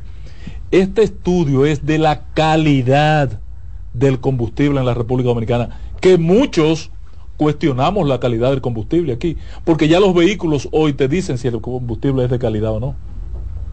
Ok, entonces... el, mío se agacha. Entonces tú lo ves, sí, pero los que están viniendo, ya los modelos 23, 24, 22, te dicen que si el, mode- si el combustible es de mala calidad. Qué bueno que lo están haciendo, pero hay un elemento que te faltó, Hito, y te habla tu ex hermano Ángel Acosta. Mire, patrón, no es solamente la calidad del combustible, es la cantidad. Que es que yo siento que yo compro en una estación de combustible y no me están vendiendo lo que me están vendiendo, lo que yo estoy comprando. Yo siento que, con- cuatro o cinco galones de lo que yo he hecho se me están quedando en la bomba. Pero yo no tengo cómo demostrarlo, ni tengo nadie que garantice que lo que me suplen las estaciones, los, los dispensadores de combustible, en las estaciones de combustible, es lo que yo estoy comprando. Felicito, hermano, la acción de verificar, investigar sobre la calidad del combustible. Los vehículos hoy ponen en evidencia si eso no es una realidad. Ahora, adiciónele a ese ejercicio que me suplan cuando yo compro un galón, que me entreguen un galón de gasolina. Cuando yo compro un galón de gasoil, me entreguen un galón de gasoil. Que do- cuando yo compro un galón de gas licuado de petróleo, me entreguen un galón de gas licuado de petróleo. Que yo, yo, Ángela Costa, no estoy seguro de que está pasando eso en las estaciones. Si hay alguna que está cumpliendo con eso es excepcional. Pero la mayoría de los casos, y más si usted se para en la carretera y compra en la carretera combustible, tú te das cuenta, pues tú sabes, yo le he hecho tres mil pesos, cuatro mil pesos y yo sé por dónde se pone el tanque. y tú te das cuenta, ¿por qué no llegó hasta donde tiene que llegar? ¿Qué pasó? Algo hay. Entonces no puede ser la autoridad, no puede ser tan indiferente ante esa eh, realidad.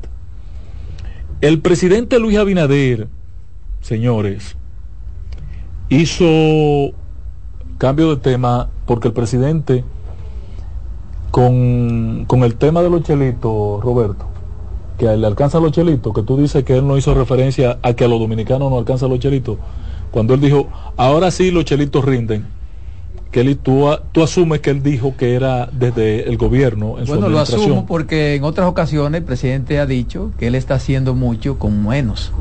Entonces a eso es que se refiere. El presidente, cuando hizo esa locución, y creo que tú tienes razón, él dijo que en el gobierno hace más obra con menos recursos y refirió que en el año 2016 se gastaron 175 millones y ahora solo 77 millones, cuando los amigos de la oposición ocupaban el gobierno. Este es un verdadero cambio. Eh, el presidente le hizo un reto a los partidos políticos, a la oposición. Y yo quiero desde aquí decirle a los partidos de oposición que tienen que ser valientes ante el país y asumir el reto que le puso el presidente. Tienen que asumirlo. El presidente los retó a un debate público. A un debate. Público, oral y contradictorio. Sí, a un debate. Yo, si hoy yo para fuera... decir en qué gastaron, en qué, cómo No, manejaron. para decirle quién ha bien o mal gastado los recursos del Estado y quién ha hecho las mejores inversiones desde el Estado. Ahora se la pone difícil a mucha gente, ¿sí? No hay forma. Hay gente que no puede ser valiente. No hay forma de que en un debate Luis Abinader no pierda ese debate con ese tema. Mire, hay gente que no, que, que no pueden dársela de valiente. Atención, Mire, Abel Martínez. no se lleven de, de ángeles, pueden caer en una trampa. Atención Abel Martínez. Atención Miguel Vargas. Atención Leonel Fernández. Acepten el reto que les puso el presidente de un debate sobre la inversión pública. El país lo necesita hoy. Desenmascarar a quienes han mal administrado el país. Mira, no, Que no, no, no, si son amigos tuyos, ¿Qué? él no le sugiera eso. Claro que sí. No. Sí. Es que van a quedar mal. Porque no importa, pero de eso que se trata. Bueno, pero eh, de eso que se trata. Lo que tra- lo van que- a de se ¿eh? trata es de van que a quedar aquí- mal, nos van a poder explicar No, allí muchas cosas, ¿eh? Es que no, no estamos, mira, Roberto, lo que pasa es que yo no creo que lo que estemos, que lo que estemos buscando es cuánto se gastaron en la, en la, en la gestión, en la inversión pública. Eso es otro, eso es caso del Ministerio Público. Eso El manejo que se le dio a él. Eso, Él es del, dice- eso es del Ministerio Público. Ahora, la inversión pública, si hicieron un puente y el puente costaba 20 pesos y lo hicieron en 50, el puente lo hicieron. No, Y pero de es que, la, que se- es que la idea del presidente no es esa. No, el- la idea del la- presidente es la La clara. del Debatir claro, es debatir El uso, el uso que se le ha dado esos a los recursos del exacto, Estado. El buen uso. Exactamente. Ah, no, La no, inversión él no pública. no, Porque, no de buen porque uso. sería, Porque a continuación él dice, porque sería un atrevimiento incluso del presidente comparar tres años con 20 No, bueno, en inversión. a continuación él dice, En yo inversión. hago ahora las obras con menos de lo que ellos lo hacían. A ese es, ese es el, ese es el, el, el del asunto. Y yo le voy a decir una cosa. Ese es el del asunto. El presidente Yo le voy a decir una cosa. es- Yo le voy a decir una cosa. Yo le voy a decir una uno, cosa. acaban de aprobar uno ahora. Yo le voy a decir una cosa, patrón. Si yo fuera candidato presidencial, me voy de cabeza a ese debate. Bueno, pero si yo... De cabeza me voy al debate. Si yo hubiera sido una mata de aguacate... Estuviera poniendo huevo. Tuviera... Tuviera muchos aguacates. Ah. Miren, no, honestamente yo, yo le aconsejo que no vaya. Reflexión, que, mira, de- que pondera. de- que reflexione y dejen eso Para así. que no te pase como al gobierno con el Dejen de la eso allí porque de ahí pueden... O a Chu con lo de la Pueden darle pista al Ministerio Público, tranquilo. O a. Chu con el ¿Tú crees? Buenas tardes. ¿Tú crees? Buenas tardes, patrón. Sí. Se te está viendo el refajo, patrón. ¿Cómo tú vas a hacer eso? No hagas eso, No, patrón. no, no, yo. Que- ¿Cómo, refajo, patrón? que- que Yo no uso ni refajo ni panty. Claro que sí, patrón. Mm. Donde quiera que tú estás, lo que tú eres PLDista, declarado. Pero yo lo, pero mejor que debate, le- oye, patrón, lo mejor que le debate. pudió- lo mejor que le podía pasar a este país que Luis Abinader ha estado en el gobierno por su seriedad. Perfecto. Estamos de acuerdo. Perfecto, patrón, pero yo respeto ese planteamiento suyo. Lo único que yo estoy pidiéndole a la oposición es que acepte el Buenas debate. tardes. Buena, buena, buena. Yo de aquí voy para donde Miguel. Diga usted. me- usted tiene que aceptar el debate. Miguel. Pero Yo nada más hay que investigar cuánto te Yo invirtiendo le el voy. gobierno. Yo- obra, eso es una chilata. ¿Qué es lo que está bebiendo? ¿Qué titular, romo que bebe del presidente? Diga usted. Está borracho. Repita, repita, que no se escuchó bien. Diga usted. Fue, Se fue, se fue. llame, llame. Buenas tardes. Ahora los chelitos rinden. Antonio Guzmán, desde Monteplata. Dele, Antonio. Antonio Guzmán. De Monteplata. Ah, desde Monteplata. No, Oh. un nombre grande. Mire, señores, eh, yo tengo dos cosas que decir. La primera es, si es verdad que el pueblo dominicano va a dejar que el gobierno pague 118 millones anual por un hotel alquilado, que no será bien del Estado dominicano. Eso es imposible, señores. Eso es muy imposible. Tenemos que abrir los ojos con eso. Porque se decía que en el gobierno pasado estaba toda la corrupción del mundo, pero en este gobierno hay mucha corrupción. Eso es corrupción. Porque ese hotel no va a ser una propiedad del Estado Dominicano. Si fuera del Estado Dominicano, ok. Sí, pero no necesariamente tiene que haber corrupción. No, No, no, necesariamente no. ahí tiene que haber corrupción. No Ok. necesariamente Lo tiene que haber es- corrupción. Lo segundo es. No de acuerdo. Ahí lo que puede- ahí lo que va a haber en el futuro, sea en el 24 o en el 28, un expediente. Ok, Escríbalo. ok. Como decía Carmen ahorita, eh, en la frontera, el negocio con los haitianos y los dominicanos nunca será igual que negociar con un país extranjero. Ok, porque ahí vamos a ver en la mercancía que hay que enviar allá, hay que pagar aduana, hay que pagar un barco eh, de negocio, o si es un avión de negocio, hay que pagarlo. Mas, sin embargo, en la frontera, eso de ahí a ahí, eso de tú a tú, nunca va a ser igual, el negocio nunca va a ser igual. En la frontera con Pero en eso estamos claros. No, porque la mayor parte del negocio con Haití es informal, Eso- patrón. Exacto, eso está fuera de discusión. Formal que pasa por aduana son 100 millones de dólares al mes. Claro. Ahora, busca cuánto pasa a diario. Sí, Buenas tardes, buenas tardes. Roberto, Sí. por suerte el patrón y amigo Miguel Vargas que lo quiere meter en ese gancho. Oye, Roberto, ¿tú sabes cómo le dicen Eh, pod- a la gripe, Miguel es a un la hombre gripe que inteligente. anda? ¿Tú sabes cómo le dicen a la gripe que anda? Pregúntame. Dime. La alianza, porque de tan mala que da. Ay, ay, ay. Buenas tardes. Eh, rinden los chelitos, estamos hablando de los chelitos, patrón, que rinden ahora más que antes. Buena, buenas tardes. Es al gobierno que Buenas tardes. Él está diciendo que es al gobierno que le Patrón, para hacer patrón. cosas. Adelante, interrumpa a Roberto ahí, dígale. Pero por Dios. de solamente pensar, decirle a los periodistas la palabra debate, le da vómito y diarrea Ay, y hasta ay, el quemadito que le da a los niños. Ay, ay. Ese debate tiene que darse. Ya Este canal tiene que poner estas instalaciones para esa vaina. Román, Ese llévatelo canal con tiene- ese ese debate. tiene que darse. En breve seguimos con la expresión de la tarde. Estás en sintonía con CDN Radio. 92.5 FM para el Gran Santo Domingo, zona sur y este. Y 89.9 FM para Punta Cana. Para Santiago y toda la zona norte en la 89.7 FM. CDN Radio. La información a tu alcance. El primer programa interactivo de deportes sigue en CDN Radio. De lunes a viernes de 5 a 7 de la tarde, un grupo de expertos responden a tus inquietudes, además de entrevistas, análisis y resultados en el único programa radial cuyo guion haces tú. La voz del fanático por CDN Radio. De nuevo con ustedes, la expresión de la tarde.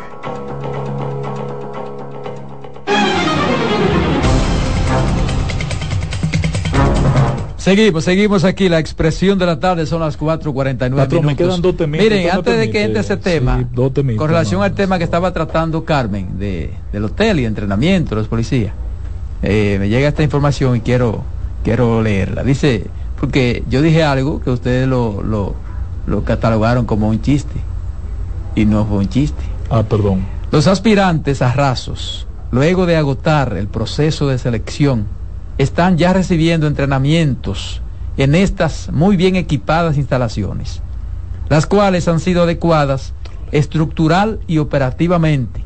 Se han agregado aulas de clases, salones para conferencias presenciales y virtuales, dándole acceso a la oferta de cursos complementarios y especializados, técnica de descalamiento de conflictos, área para entrenamiento de artes marciales y defensa personal, piscina y playa, para entrenamiento en técnicas de rescate, primeros auxilios y natación.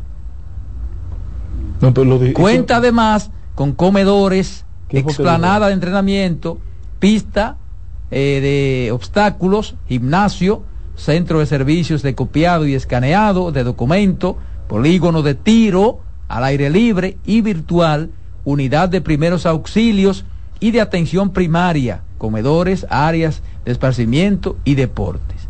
La inversión en la adecuación de la infraestructura a ver aquí, ¿qué es lo que dice? Ascendió a... Eh, eh, infraestructura. Eh, se borró la página de, de Hipólito. de, la, eh, de la facilidad fue realizada por los propietarios. La inversión en la adecuación de la infraestructura de la facilidad fue realizada por los propietarios, el Grupo Piñeiro. Y la terminación y equipamiento de la escuela de entrenamiento fue realizada por un grupo de empresas del sector privado. Por eso que los cuentos hay que hacerlo completo. Pero, pero se leyó todo Pero eso. con 118 millones de pesos mensuales O sea, tiene que dar para eh, arreglarlo que y todo. No, pero no es para arreglarlo. Es que ellos lo que alquilaron fue Una infraestructura. una infraestructura que para tiene que estar en capacidad de dar servicio. O sea, cuando yo alquilo un apartamento, dije, yo lo alquilo porque está desbaratado para yo repararlo, pero yo no puedo No. alquilarlo para yo repararlo. Entrégame lo que yo lo vaya a Cuando yo usar. le dije ahorita que yo dije no, porque Que yo lo que voy a entrar a mi eh, mueble el para policía llevar, tiene para que aprender a na- natación. Se Sí. vio como, Está bien, se vio no, como no, no. un chiste. No, no, el policía debería de saber Es natación. parte del entrenamiento. Sí, lo que, pero es que Ah, no pero sé. Yo pero- quiero ver en qué calle no que yo, cuenta. yo Pero- quiero ver en qué calle que a quién que yo van a Roberto, rescatar en la este calle país. Roberto, de la natación. Yo no le miento al país. Roberto. Po- po será en el proble- Venecia que el ellos van a problema no es patrullar. natación porque lo llevamos a Boca Chica y lo enseñamos No, a no, nadar. que Boca Chica, tú sabes que no. En Venecia patrullar. Sí es verdad que no. Lo llevamos a Boca Chica y No, lo enseñamos a nadar. tienen que estar en concentración, Lo que yo estoy. con entrenamiento, Lo que yo estoy. menti- por Dios. No relajen, el señor. problema, el problema está en los ciento y pico de millones de pesos que Mire, tienen que pagar. Vamos con esta llamadita. Diga usted. Es que son de mis impuestos. No Buena- apareció nadie Buenas tardes, buenas tardes. Sí. ¿Cómo, patrón, ¿cómo está todo? Mal, mal. No, hombre, estamos bien. Mire, le habla un em- empleado de ese hotel Vaya Príncipe, entre el medio Río San Juan y Gaspar Hernández, Exacto. del 97 hasta el 2001. Eso vale más de ahí, eso tiene más de 10 mil kilómetros allá adentro, mi hermano. Y si hay que hacerlo, hay que hacerlo, mi hermano, porque es que no podemos O seguir sea con que se lo han puesto cómodo al gobierno, usted dice. Pero claro, hermano, yo fui camarero bastante ahí por Ah, cuatro 112 años. millones al, Pues, al año. Está bien así, patrón. Hay que escuchar a la gente. Óigame, tiene, tienes ocho restaurantes y tiene más de mil habitaciones. Eso costó más de dos mil millones de dólares. Mil hacerlo habitaciones, cuando no, estaba- no, 800, tiene 800 habitaciones. Y uno aquí hablando pendejada. Exactamente. No, no, no está hablando Y- pendejada. Lo que el gobierno tiene que hacer Oiga, eh, eh, eh, y tiene no, más- es, no tiene es al sector privado. Allá se fue. No es al sector privado que tiene que, que, que- que arrendarle un hotel. El gobierno tuvo tiempo para hacer esa escuela o ese entrenamiento, ese lugar de entrenamiento. Eso es lo que hay que ver. Diga usted. Buena. Sí, adelante, rapidito que nos estamos yendo. Eh, eh, es que este, este es un gobierno para los empresarios.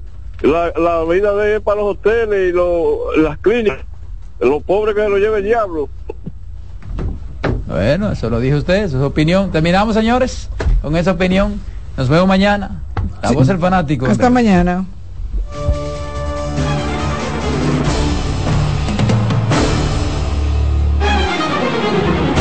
Hasta aquí por CDN Radio, la expresión de la tarde.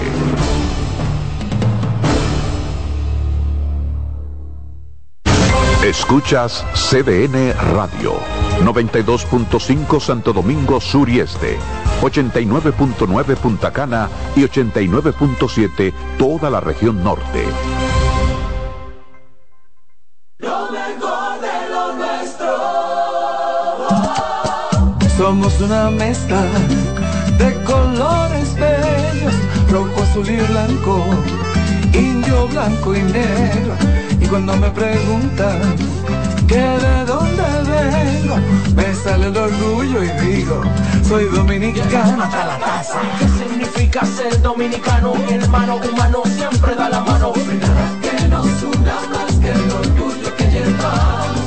Tomando mi café Santo Domingo, pues soy dominicano. No hay nada que nos identifique más como dominicanos que nuestro café Santo Domingo. Tomando mi café Santo Domingo, pues soy dominicano.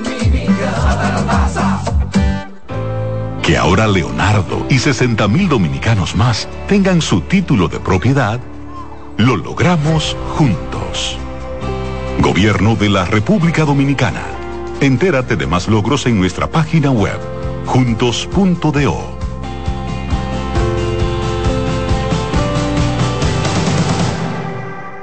Oye, es que siempre me han gustado las gorditas. Son más sabrosas y tienen mamacita para morder. Y ese quesito quemadito en el borde, increíble. Atrévete a probar nuestra gordita pan pizza con el más rico queso mozzarella y provolón y tu ingrediente favorito hasta el borde. Hoy pide gorditas de Domino's. Alberto Cruz Management presenta a la diva del merengue, Miriam Cruz en su espectáculo La historia continúa. Miriam, Miriam, Miriam. Miriam Cruz y sus amigos.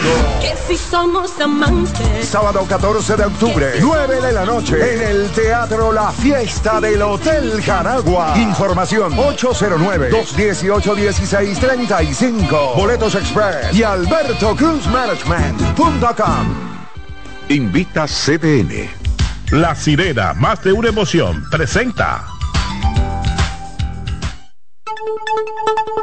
En CDN Radio, un breve informativo. El vicepresidente ejecutivo de la Fundación Institucionalidad y Justicia, FINJUS, Servio Tulio Castaños Guzmán, enfatizó que no debe volver a ocurrir lo que sucedió en la última elección del Consejo Nacional de la Magistratura, en la que se seleccionaron cuatro jueces del Poder Judicial. En otro orden, el ex procurador Gregory Castellanos Ruano depositó ante la Procuraduría Especializada de Persecución de la Corrupción Administrativa, PETCA, una reiteración de su denuncia formal contra Miguel Surún Hernández, Elsa Alvarado, Abraham Ortiz Cotes y otros implicados por desfalco, prevaricación, corrupción y malversación de fondos en el Colegio de Abogados en el marco de su gestión al frente de esa entidad. Amplíe estas y otras informaciones en nuestra página web www.cdn.com.do. CDN Radio.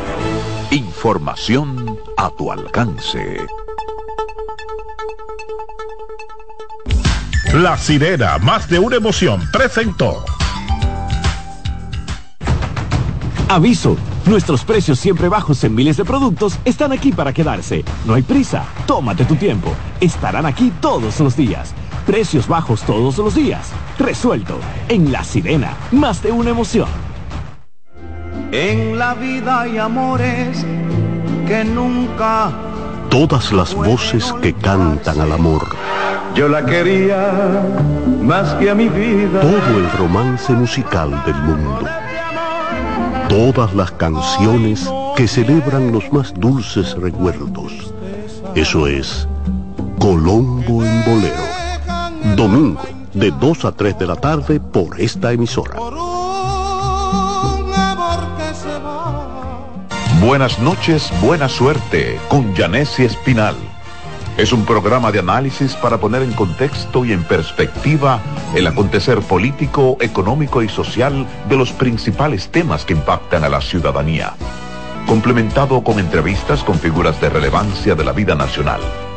Además contamos con secciones como Dinero Ideas para orientar sobre la economía personal y salud mental para ayudar en este determinante problema desde una óptica profesional y espiritual. Buenas noches, buena suerte con Janessi Espinal. De lunes a viernes de 7 a 8 de la noche por CBN Radio. Información a tu alcance. En CDN Radio, la hora 5 de la tarde. Desde ahora y hasta las 7 de la noche se escucha tu voz y un equipo de expertos comenta y analiza todo lo relacionado al mundo de los deportes. La voz del fanático. El primero interactivo de deportes y el más entretenido. La voz del fanático por CDN Radio.